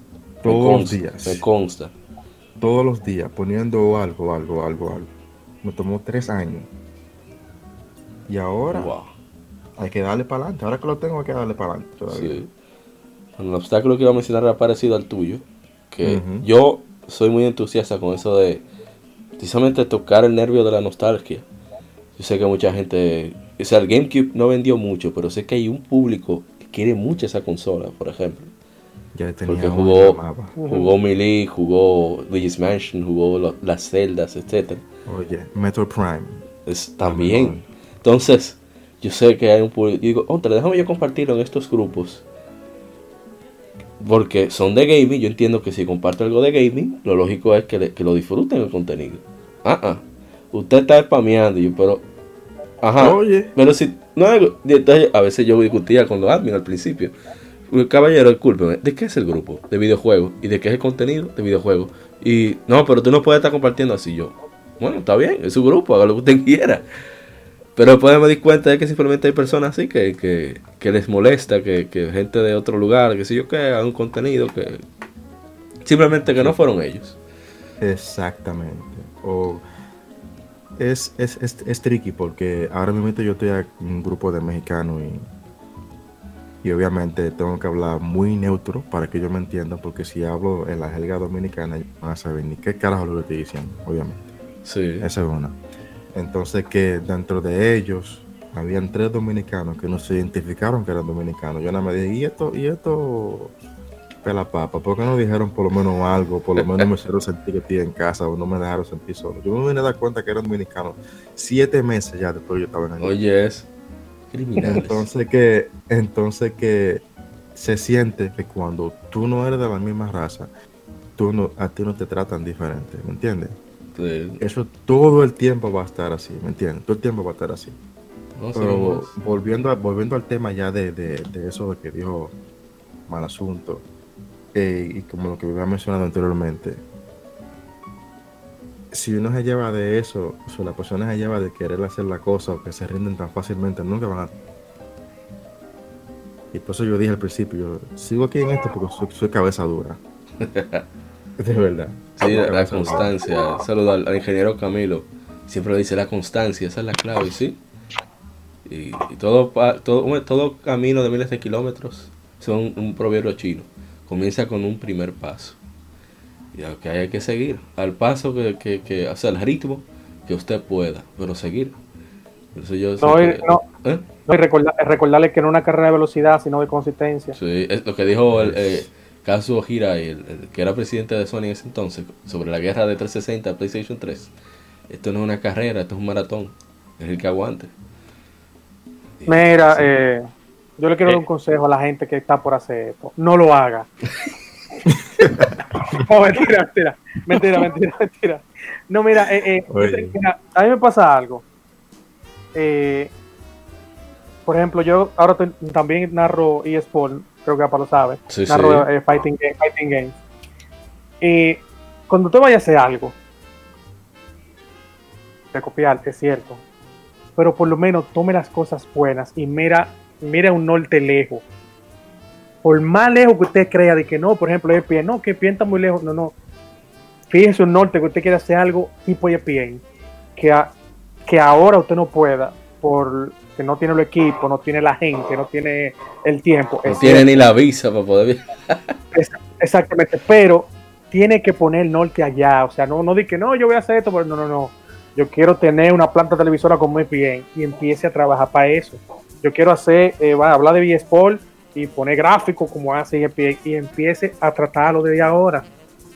No se quede corto, o sea, váyase lejos. Que ese es un, un error que cometemos muchas veces. O sea, yo al principio cometí muchos errores. Dije, no, yo, no, yo voy a hablar con Helga Dominicana porque yo quiero que sea aquí, yo ven acá. Yo quiero que me escuchen en Colombia y en México, ¿por qué no? Así es. Hay que mantener el idioma un poco, un poco plano para que ellos entiendan. Y cuando uno dice una dominicana, Ex- uno... ex- o sea, tratar de, va- eh, de explicarlo. Ramón, Ra- Ramón me ayuda mucho a eso. O sea, Ramón, a, a todo el coro en el programa, cuando uno dice una cosa muy dominicana, Ramón te, te, eh, te para y dice, mira, para lo que lo escuchan internacionalmente, vaina significa esto. lo que no escuchan en esta parte, o sea, exactamente, o sea, y, llegó ese punto en que Camilo le dijo a Ramón, Ramón, ya, cuando tú veas que una gente diga algo así, tú lo paras normal, lo explicas, tú estás ahí para eso. Y ese rol ya Ramón, en Ramón lo cogió sin que uno se lo dijera, él lo tomó, pero ya como estaban funcionando, él le dijo, oye, ya, hay que hacerlo así. Y la otra es, eh, que es más amplio, que ah, es algo que no solamente tiene que ver con el podcast en videojuegos, sino yo tengo un problema mucho, de que voy haciendo un poco de veneno, con las personas que logran escalar a un punto. O sea, Ay, Dios mío. Yo entiendo vámonos, vámonos, que- vámonos, que viene veneno. no, no, no, no, no, yo entiendo, yo entiendo Oh, que hay gente que encuentra una oportunidad, o sea, logra, la, la pegate, como decimos republicanos, la pegate, o sea, lo lograste. Y está bien, o sea, tal vez tú no estás preparado para esa oportunidad que te llegó. Y es normal. Yo no tengo ningún problema con eso. Ahora, el problema mío es cuando tú tienes esa oportunidad y te dan todo ese chance y tú en ese chance tú no empiezas a prepararte. Sin preparación, es cierto. Pero ya que tú estás ahí, estás lográndolo, oye, por lo menos empieza a, a prepararte. Y, Y- punto que ya tú digas, ok, yo estoy preparado para esto y para más, ya, hay que, ya, yo te- ya tú me quedas chiquito a mí. Y, Con, con la gente que empieza a hacer este mundo de podcast. no, y, y tratar de siempre dar lo mejor de uno. Que uno esté Exactamente. Entonces, Que aunque, Eso no algo- entonces que, que aunque ese día no quieran hacerlo, lo hagan. Eso, eso me dijo Dani cuando lo encontré aquí. De que, óyeme, tú no sabes quién te está escuchando.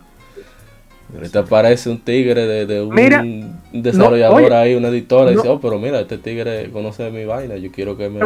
mira, no te Quiero que, vayas más me- que sea quien, quien maneje tal cosa de mi marca. O le voy a dar un código de review y voy a mandar todo lo que sea de mi producto para allá. Lejos. Ajá. Eh, tú sabes que se creó la, la, la Federación Dominicana de Deportes Electrónicos. Sí. Yo estaba, yo estaba en buen dominicano joseando una entrevista con Jackie Núñez del Rico Mejía, que es el presidente, a como de lugar. Empiezo a hablar, allá hacer llamada. Mira, loco, tú que te estás cerca de él. Ah, sí, yo te voy a buscar el número, pero hay que ver porque está complicado, qué sé yo qué. Y todo el mundo dándome, todo el mundo hablándome cotorri, que, sé yo qué, que mañana, que Un clásico, un clásico. Yo- Bonitos y Eso- gorditos. y yo- Eso, eso no es sorprenderte, porque eso es de nosotros. No, bueno. Mi papá me dijo que para que, pa que te voten por lento, que te voten por fresco. Sí, sí, sí. Yo, el, el señor que está aquí, yo fui, ah, ¿en dónde él trabaja? En tal compañía. Al- a la página de la compañía y le escribí un mensaje, le mandé un mensaje, ya, con todo respeto, señor, ya que queremos entrevistar, nosotros hacemos un podcast sobre videojuegos y sport, bla, bla, bla. Y le mandé un mail personal. Él me devolvió para atrás. ¿Tú sabes lo primero que él dijo en el mail? Que yo, di- yo dejé de leer, digo yo ya. Que él me dijo, si te hemos estado siguiendo, Wow. Y queremos contar con tu apoyo. Hemos escuchado un par de programas. De hecho, cuando lanzaron, la primera vez que lo lanzaron, a mí no me informaron. Yo, porque vi una publicación y llamé a un pana que estaba allá, y desde allá él me, él me dijo: En el programa lo, puse- lo puse grabado. Mira, ¿qué fue lo que pasó? Ah, pasó esto. Y él me dijo: eh, Lamentamos que para el evento no te hayan, no te hayan informado, fue un error de nosotros, pero para la próxima vamos a estar seguros de que tú vayas. Bárbaro. Cuando yo, le- cuando yo leí eso, yo dije, no, espérate, yo se lo reenvié a la novia mía. Le dije yo, te acabo de enviar un mail, mira a ver qué es lo que dicen, porque Yo no lo Aquí- creo todavía. sí, sí, uno jugando y va, y uno, pues, uno empieza a ver visiones. Y la novia me dijo, oh, pero el, el- el presidente de la federación escucha el programa tuyo. Digo yo, ok. Y así mismo es. Es, es como te dije, es, como mencioné hace, hace un rato, que cuando yo ponía los videos pensaba que, ah, ok, no tengo muchos views y me desconectaba, pero cuando yo veía los mensajes que me enviaban y me decían, oye, tu video me hizo el día, me siento más feliz, muchas gracias. Entonces, ahí automáticamente cambia la perspectiva tuya, o sea, tú dices, cuéntale, ya esto no es porque realmente yo quiero que haga muchos views, esto es para, prácticamente alegrarle el día a alguien que a lo mejor le está pasando sumamente mal. En tu caso es prácticamente enseñarle algo o, o a ti mismo a lo mejor que te diría ahora, nadie me escucha. El mínimo o la, o la persona menos pensada, míralo ahí. Y la que tú menos creías, míralo ahí. Que tú veas, así mismo es. Escucha tu programa. Sí, mujer. A mí me, me, me alegró mucho un amigo venezolano. Estaba pasando la visitud desde allá, la- los obstáculos y todo el problema. Y él me dijo, yo me he dedicado mucho a hacer videos de, de lo que sea que yo esté jugando. Y yo, no, no, eso está bien, porque esa perspectiva precisamente que tú tienes de esa, con esos problemas políticos, lo hace todavía más interesante. Dice, sí, pero tú sabes quién me inspiró a hacer eso. Yo, el video de Is que tú hiciste hace tanto tiempo. Yo, ¿qué? Yo, wow, sí, sí, sí, sí, sí. Yo hasta compré ese juego porque podía. Yo, mierda, eso no lo esperaba. Y eso ha hecho que, que en verdad... No, eh.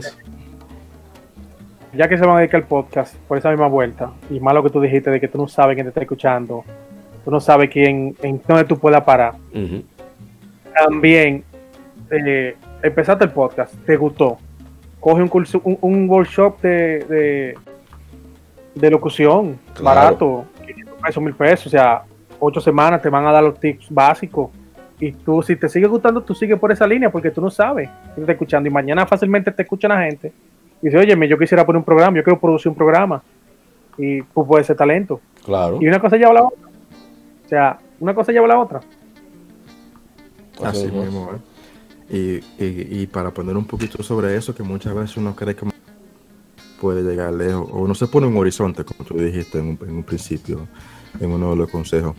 Ahí yo tengo ahora, se me olvidó mencionar, que, que tengo un chileno ahora, que él hace cuenta prácticamente del porqué de los videojuegos y por qué la importancia de los videojuegos en el mundo de hoy en día.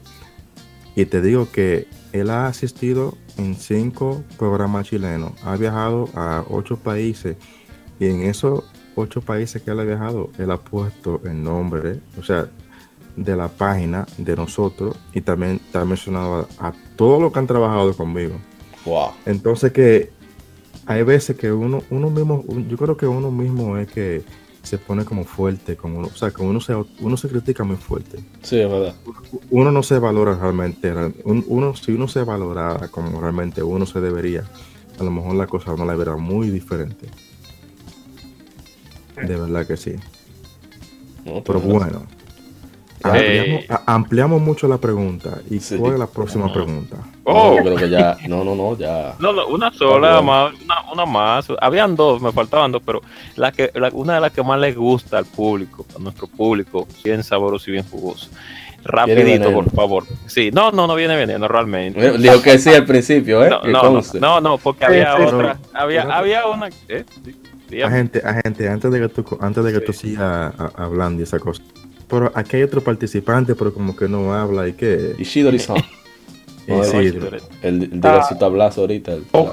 Sí. No, no, yo estoy aquí. Lo que pasa es que aquí es tomando tomando notas. Ay, ay, ay, ay. Nos, va, Sí, nos- claro, nos claro. va a matar a todos. Yo te, te va a- No, no, lo, no. que lo que pasa es que hay muchas voces que son aquí gruesas y, y, y, y que a la persona a lo mejor le gustan y a lo mejor la- tuya Isidro es una de ellas y tú nunca sabes. A lo mejor también te escuchan. No, no. ¿Quién sabe cuánta gente ha jalado el Ishidori-san Sí, para acá? y Exactamente. y- No, no, sino que lo que pasa es la como realmente eh, o sea, eh, bueno, hacer por empezar algún algún proyecto por ahí. Yo que- te voy a preguntar por eso antes de cerrar. Así que dispara como tú quieras. No, no, ya, o sea, hemos tenido algunos inconvenientes con el tema de el diseño de, vamos a decir así, el logo. la traba más grande. No, pero por suerte di con una, con una persona que también va a ser parte del equipo, que es la típica, ay, yo no sé mucho de eso, pero, y entonces te hace una brutalidad y tú dices, ay, suerte que no sabe. Suerte. Te, ¿sí? te, te- te hace un brutality. Y bueno, hemos terminado, ¿verdad? De, eh, anoche mismo estábamos con el tema de, de- eso del logo, ¿verdad? Ella enviaba propuestas y corregíamos para que todo más o menos eh, encapsulara la, la visión que tiene la, la propuesta. Eh, hemos estado también, ¿sabe? porque nos vamos a enfocar a, a a los retros, que es eh, porque he visto como que es el hueco que hay aquí todavía. Porque aquí en, o sea, Gamer hablamos mucho de juegos antiguos, pero como son tantos, eh, lo de esta semana, bueno, Ay, Dios. No, no, lleva, tenemos que hacer un especial aparte. Un episodio solamente de Enfermería. Sí, Sí. bien sabroso que viene. Y que vinieron, Erian, se recuerda, estamos en el futuro. Exacto. La magia de la, la magia de la edición. Sí, sí, gracias. Muy bien. Y entonces eh, está ese, ese inconveniente, ¿verdad? De que son una docena o más de juegos y no se puede dedicarle el tiempo que se pueda merecer alguno. Y me gusta más eso porque sin quitarle mérito a nadie de, que tenga los programas de actualidad yo le noto eh, el defecto de que tienen fecha de caducidad. Porque, por ejemplo, nosotros cubrimos la lista de nominados de los Game Awards de 2019. Eso la persona que lo oiga el 2 de febrero, ya, o sea, ya es agua pasada. Y sin embargo, cuando se abordan este tipo de debates, por ejemplo, que tienen vigencia eh, en el Temporal. tiempo, Sí. o sea, la, eh, o temas eh, temas como el propio retro, por decirlo así, tienen esa vigencia de que la gente lo puede escuchar ahora o lo escuchará dentro de 35 años, si todavía los servidores están arriba, y no le va a sonar desfasado porque es como un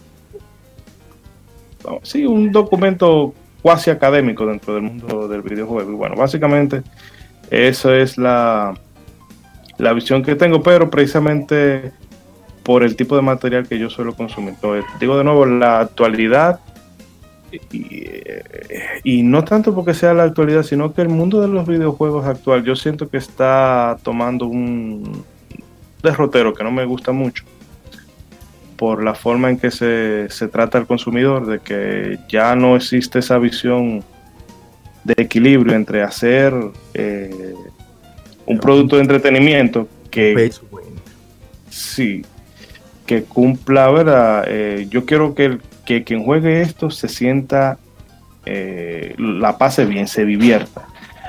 Eh, ahora es una, una visión mercantilista de solamente vamos a tratar de sacarle a la Yo gente quiero la que, mayor que- el cantidad que compre esto que gaste más.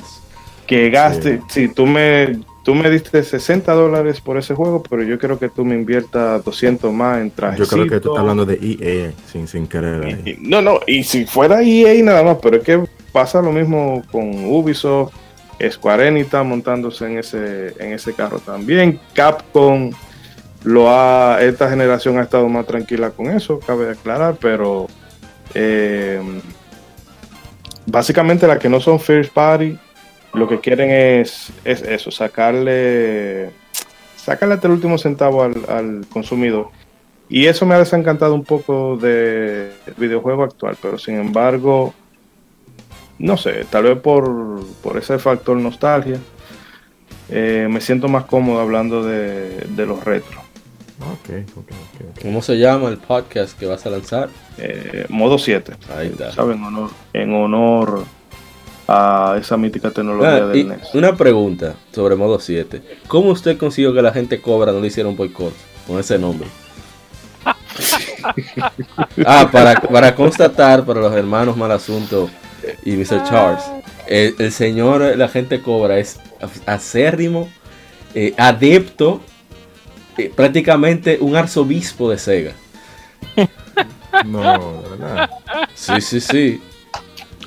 Lo que pasa fue que hicimos una apuesta de vamos a ver si las dos consolas era superior y ganó la que tenía que ganar. Ay, Dios mío. Ok.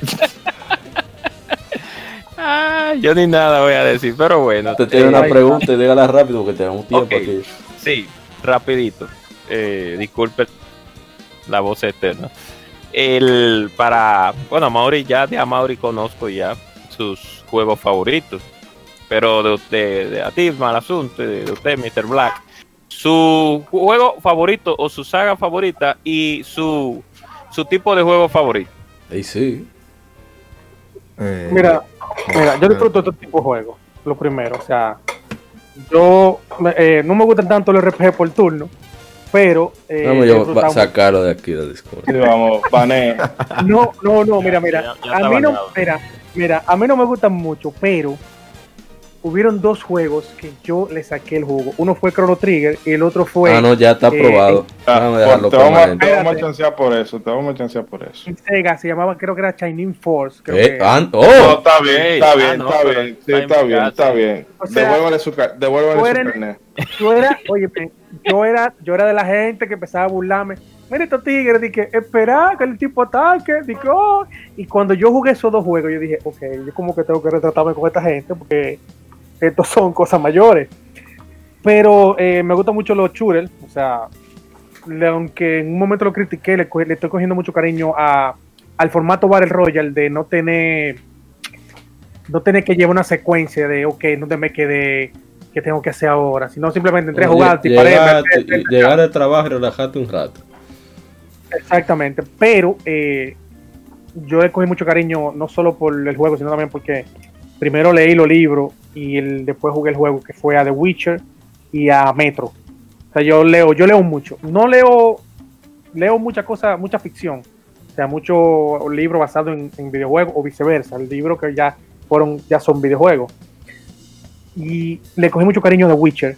O sea, jugué la 2 y la 3. Le cogí muchísimo cariño porque ya venía a leer de los siete libros había leído cinco, seis libros que son cinco, antes de agarrar los juegos. Y el mismo Metro también ya había leído los, dos- los dos libros antes de agarrar el juego. Yo, enamorado, oficiado de ese juego. Y últimamente, el juego que más, yo creo que el juego que más tiempo le he dedicado es. No me fue el nombre, el fatalete de, de eh, Hollow Knight. Oh, Ok. Sí, le he dedicado mucho tiempo, lo que, le- al punto de que quiero sacarle platino. bárbaro. Hombre, una- juego- no, no, el juego me gustó. Mire, yo no quería comprarlo. Lo compré en 15 dólares y no lo quería comprar. Pero me gustó demasiado. Pero fuera de ahí, o sea, yo no tengo ningún problema en. Veo mucho fighting porque soy narrador de, de- de Street Fighter y puedo narrar también Mortal Kombat y Smash. Pero Sí, claro. no, so- no juego tanto como debería jugar. Tengo mucho tiempo que no juego ninguno de los, de los juegos. Pero es el punto ahí, el punto medio es shooters, eh, Metrovenia y acción RPG. Ahí está el juego. Pero bien. Bueno, los míos son muchos, son bastantes, pero más me identifico mucho mejor con lo- lo- los shooters. Eh, la serie Battlefield, comencé con ella desde Battlefield 2, después Ey, paré, ey. paré, Pero un hombre clásico. paré un, un- un momento de jugar eso. Un catador, Battlefield. un catador. Entonces, paré de jugar eso, entonces me fui a jugar Halo 2 y después Halo 3 y Ah, no, después... no, no, pero este hombre es pesado. Entonces después de eso dije, déjame tomarme un break. Entonces no jugué por un buen tiempo. Entonces después de eso cuando volví comencé a jugar de nuevo Battlefield, pero en esta ocasión fue Battlefield Company 1, después de la parte 2. Y Battlefield 3 y la parte 4. De la parte 5 y la parte 1 no la, la tengo, pero es una decepción total. Oh, Entonces, ahí está. eh, entonces me paré aquí. Entonces ahora el, el juego que le estoy dedicando muchísimo tiempo a Destiny, aunque es un juego que realmente que al principio estaba con Activision, yo sabes que es una compañía sumamente malísima. Eh, Ay, Dios Sí. mío. no, pero hay que, hay que, hay que estar claro con eso. Activision y EA tienen, tienen una competencia de que realmente no sé cuál de las dos eh, es peor, te digo la verdad. Entonces que me, me, me identifico más con los shooters y con los juegos de acción y aventura. Claro, God, of War. God of War- God of War es un juego que le, le ha terminado como cinco veces y si me la ponen ahora al frente, la, la vuelvo y la juego de nuevo. De O sea, me gusta mucho. Exactamente, me gusta mucho la narrativa y la buena historia. Esa es la cosa. No, no, pero esta gente está. Nítido, nítido. Dios mío. Mira, yo pensaba que iba a tener que banear a, banear a alguien y no. Son de los de nosotros, son Bueno, de, legionarios. lo- de, lo- de los RPG que he jugado muchísimo, que le saqué el juguito, fue Fallout 3. Ah, Y, y ahora le voy a dar un chance a Final Fantasy VII cuando venga. Oh, Y es porque realmente estoy con mal asunto de que no he- traté lo que es el, el- el RPG con por turno, no me gustó mucho. Entonces que porque me gusta como las cosas rápido, ¿me entiendes? no, Entonces entiendo, entiendo. que dije no, no, no, no. Entonces ahora cuando vi que cambiaron como ese, como ese tipo de, de, de, de juego, como va a ser ahora, entonces le dije, bueno, ahora sí voy a jugar Final Fantasy VII. Bueno, Lo bien, estoy bien, esperando ahora que salga. bien. Bueno, pues vamos a dejarlo hasta aquí, que ya, ya está más que bueno de- por ahora. Así que gracias por acompañarnos. Buen asunto. Mr. Charles, eh, bueno, sí, despídanse y digan la- las redes de, de- de sus proyectos y, y cómo contactarles. Y algo que le quieran decir al público también. Mm, Y vaya primero, vamos por ese mismo orden, vaya primero Mr. Charles. Después Buen Bueno, nos pueden seguir en la página de GOP, eh, GOB. Ah, va a seguir con la GOB. GOXP Gamers. Eh, tengo una nueva página ahora que solamente va a ser dedicada a lo que es solamente video de videojuegos. No solamente noticias, que sino se, se llama The Gaming Beats. Oh, Eh, hace tres meses que lo lancé, ya tengo como 7000 seguidores. Yo no lo he seguido. Eh, vamos a seguirlo ahora mismo. tengo, creo que tengo 7000 o 6000 seguidores, voy por ahí, por esa área. Hombre, Eh, ese hombre es un mago del jodido Facebook. Increíble. Entonces que, entonces que nos pueden seguir por ahí, nos pueden seguir por ahí, y si no, también nos pueden seguir de vez en cuando aquí por los podcasts de nuestro amigo Aparat, no sé Ey, cómo se Apa, apa, está bien. Jalapa.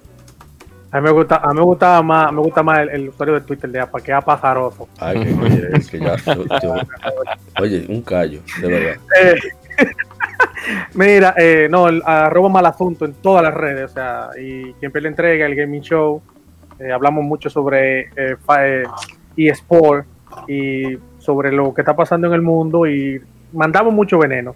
Y también le iba a decir antes que se me olvidara, a todo el que escucha y te está haciendo un proyecto, no tenga miedo en montarse en proyectos, a otra gente, en montarse en, en- en proyectos, que tú no sabes tampoco dónde está el dinero. Sí, Ahorita esto se pega y ya yo vengo a para dame un chance porque sabes que te ayudé, tú eres mío. O sea, no se No, ríe, ¿verdad? pero es verdad.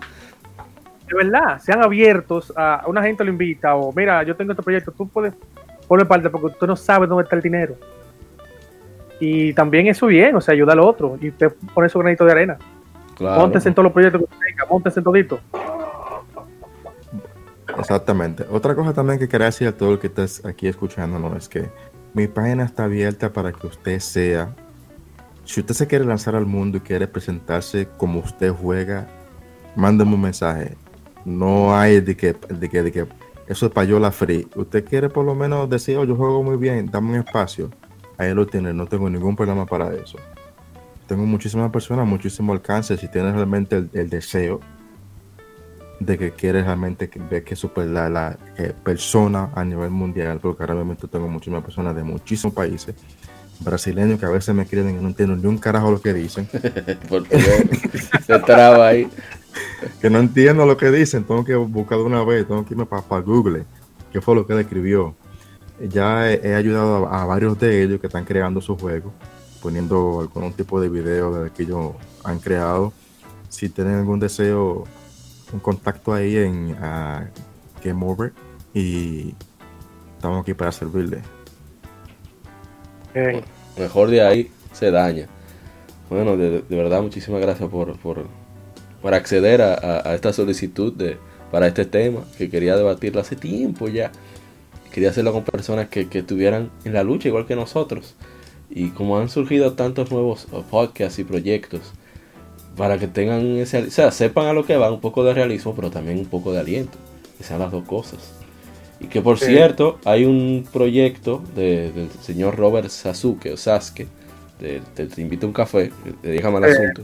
Se llama podcast www.podcastrd.com, así mismo como se escucha. podcastrd.com. Y es un directorio con un resumen y, y una disponibilidad en cada plataforma de muchos podcasts dominicanos. Hay como 70 podcasts ahí. Y cada uno en su categoría. Muy, muy bien organizado. Y es tratando precisamente de eso, de, de que todo el mundo, todo el que cree contenido que comparta eh, técnicas, eh, for- no fórmulas, pero sí eh, pasos a seguir, etcétera, etcétera. Que siempre que con un gremio se une, generalmente so- solo es para mejoría. Esperemos que sea así con nosotros. A, a gente cobra, dígase algo para despedir. Oh, ¿Te algo, Primo Luca? muchas gracias a Mr. Black, llama al asunto, por estar Tú aquí. sabes. ¿Eh? Tú sabes que yo me voy a tener que cambiar ese nombre porque hay un rapero dominicano que tiene ese nombre. Sí. Ay, Dios mío. Bueno, no sé aquí con Charles, Charles, soy Charles. Bueno. Charles, no Xavier. Sí, exacto. No, no, pero gracias por gracias por estar aquí, se le agradece bastante, porque eh, ustedes han, han tenido una trayectoria bastante interesante en lo que tiene que ver eh, con nuestra nuestro hobby. Y eso es importante, que ustedes las cosas que están haciendo pues les gusten. Yo sé que hay días en los que ustedes tal vez estén un poco abatidos por los asuntos de trabajo, por asuntos de familia, pero si se han mantenido en lo que tiene que ver con esta carrerita, en lo, en, en lo que tiene que ver con el hobby de los videojuegos y, también el entretenimiento en general, eh, pues es importante que haya personas como ustedes que estén haciendo ese trabajo. Y de verdad que, que disculpen, pues me, me alegra bastante de que así sea y, y qué bueno, porque se necesitan personas que realmente pongan el- en alto pues el nombre de la República Dominicana. Me fui un poco patriota, pero está bien, no importa. O sea que-. Un. Ching, dígase poco, proviene del Sí. ching, de dinero. y Como se le pagaba poco, por eso es poco aquí en RD. Continúa, continúa. Ah, y lo bueno es que más y cada vez más, pues más personas se están adentrando lo que es en, el, lo que tiene que ver con el entretenimiento en general, vía digital y vía, vía por así decirlo, audio escucha, que es lo que nosotros eh, estamos realizando aquí actualmente. O sea que muchas gracias y, y seguimos hacia adelante, como dicen. Yes. Gracias, gracias, gracias, gracias. ¿Y dónde está Ishido-san? ¿Puedo entrar? Sí, Ah, que ya estamos la despedida. sí, sí. Ya, me perdí. Estaba oyendo las voces robóticas y después caput. Ok. Eh, no, realmente sí, agradecerle tanto a Malasunto como a Mr. Blacks por estar aquí. Y, o sea, la gente eh, puede que escuche a uno y piense que son, no sé, boberías o algo así, pero cuando uno se dedica a, a estas cosas que trascienden más allá de tú simple y llanamente ponerte frente al control y jugar, sino que de alguna en otro sentido tú te haces eh, parte de, de todo este eh, mundillo de- del videojuego. Eh, es agradable o satisfactorio porque uno, tú haces algo que a ti te gusta, que es básicamente lo que estamos haciendo nosotros ahora, de sentarnos virtualmente, un grupo de amigos y hablar de, de- de las cosas que nos gustan, pero a la vez, eh, como ha dicho Mr. Black eh, en un par de ocasiones durante la noche, de que también contribuyes a que una gente tiene un mal día, pero escucha el programa y le hacen acordar algún juego que eh, en su infancia le gustaba mucho o hay un venenito, ¿verdad? Que, eh, que le hace reírse, o no sé, escucha cualquiera de los programas eh, de los aquí presentes y le hace mejor el día, aunque sea con pocas cosas. Que ya como está la vida hoy en día, en que uno tiene más cuando pasa la edad, más trabajo, más compromiso de familia, eh, si están en la universidad, si eh, están pasando por algún proceso difícil, tú encontrar un espacio, ¿verdad? Que tú puedas desconectarte de la realidad por un par de horas, eh, se agradece mucho. Y yo creo que eso, a, a final de cuentas, es lo que buscamos todos los que estamos aquí, de que sea como una cosa equilibrada, de que hacemos porque nosotros tenemos ciertas aspiraciones, pero es eso a la vez nos permite alegrarle el día, eh, o que sea por un momentito a la gente. Eso es así. Bueno, de nuevo, gracias a, a Malasunto y a Mr. Ah, ya, ya te encontré el nombre. Black Charles. Es, bueno, Em, escríbelo, que lo, me lo, verdad me lo va a cambiar. No Sí, es- Black no, porque que ustedes están riendo, pero a veces. No es, exacto. que no se confundan con Baby Shark ni nada por el No, Charles, Charles, Charles. Xavier. Charles Xavier. Eh, el Charles Xavier que va a interpretar, eh, ¿cómo que se llama? Eh, el actor. eh, ay, Dios mío. Olvídalo, olvídalo. Eso en Cine Geek de, de quien pierde entrega, ustedes se van a enterar. El punto es que, de nuevo, recuerden seguir quien pierde entrega en las redes sociales. Te busca quien pierde entrega en Twitter. En, en Twitter, sobre todo en Twitter, que en Twitter es que se arma el veneno más chévere. En Twitter, en Instagram, en Facebook. También en cualquier directorio de podcast. Y, y ustedes van a encontrar ahí toda la información sobre esports, análisis, un veneno sabroso y jugoso. No a nivel la gente cobra así tan, tan ácido, pero sí bastante entretenido.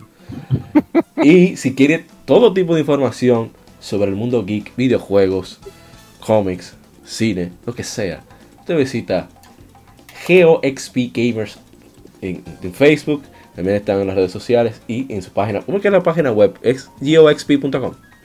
Ajá, así Geo- mismo. geoxp.com. Así que gracias por acompañarnos. Este es el episodio número 79. Soy Apa. Y te esperamos para el próximo episodio. Somos Legión, somos gamers. Legión Gamer Podcast. El gaming nos une. Hasta la próxima y que siga el vicio. Bye bye. Somos Legión, somos gamers. Legión Gamer Podcast, el gaming nos une.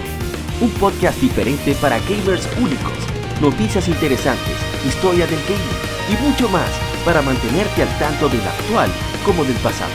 Porque todos jugamos, el gaming nos une. Estamos disponibles en iBooks, TuneIn, Spotify, iTunes y demás plataformas de audio. Perfecto para escucharnos mientras subes niveles, buscas un objeto específico o practicas para dominar esa jugada devastadora. Recuerda seguirnos en Facebook, Twitter e Instagram como Legión Gamer RD para que compartas con nosotros y seas parte de la legión de gamers únicos. Gracias por escucharnos y te esperamos para el próximo episodio.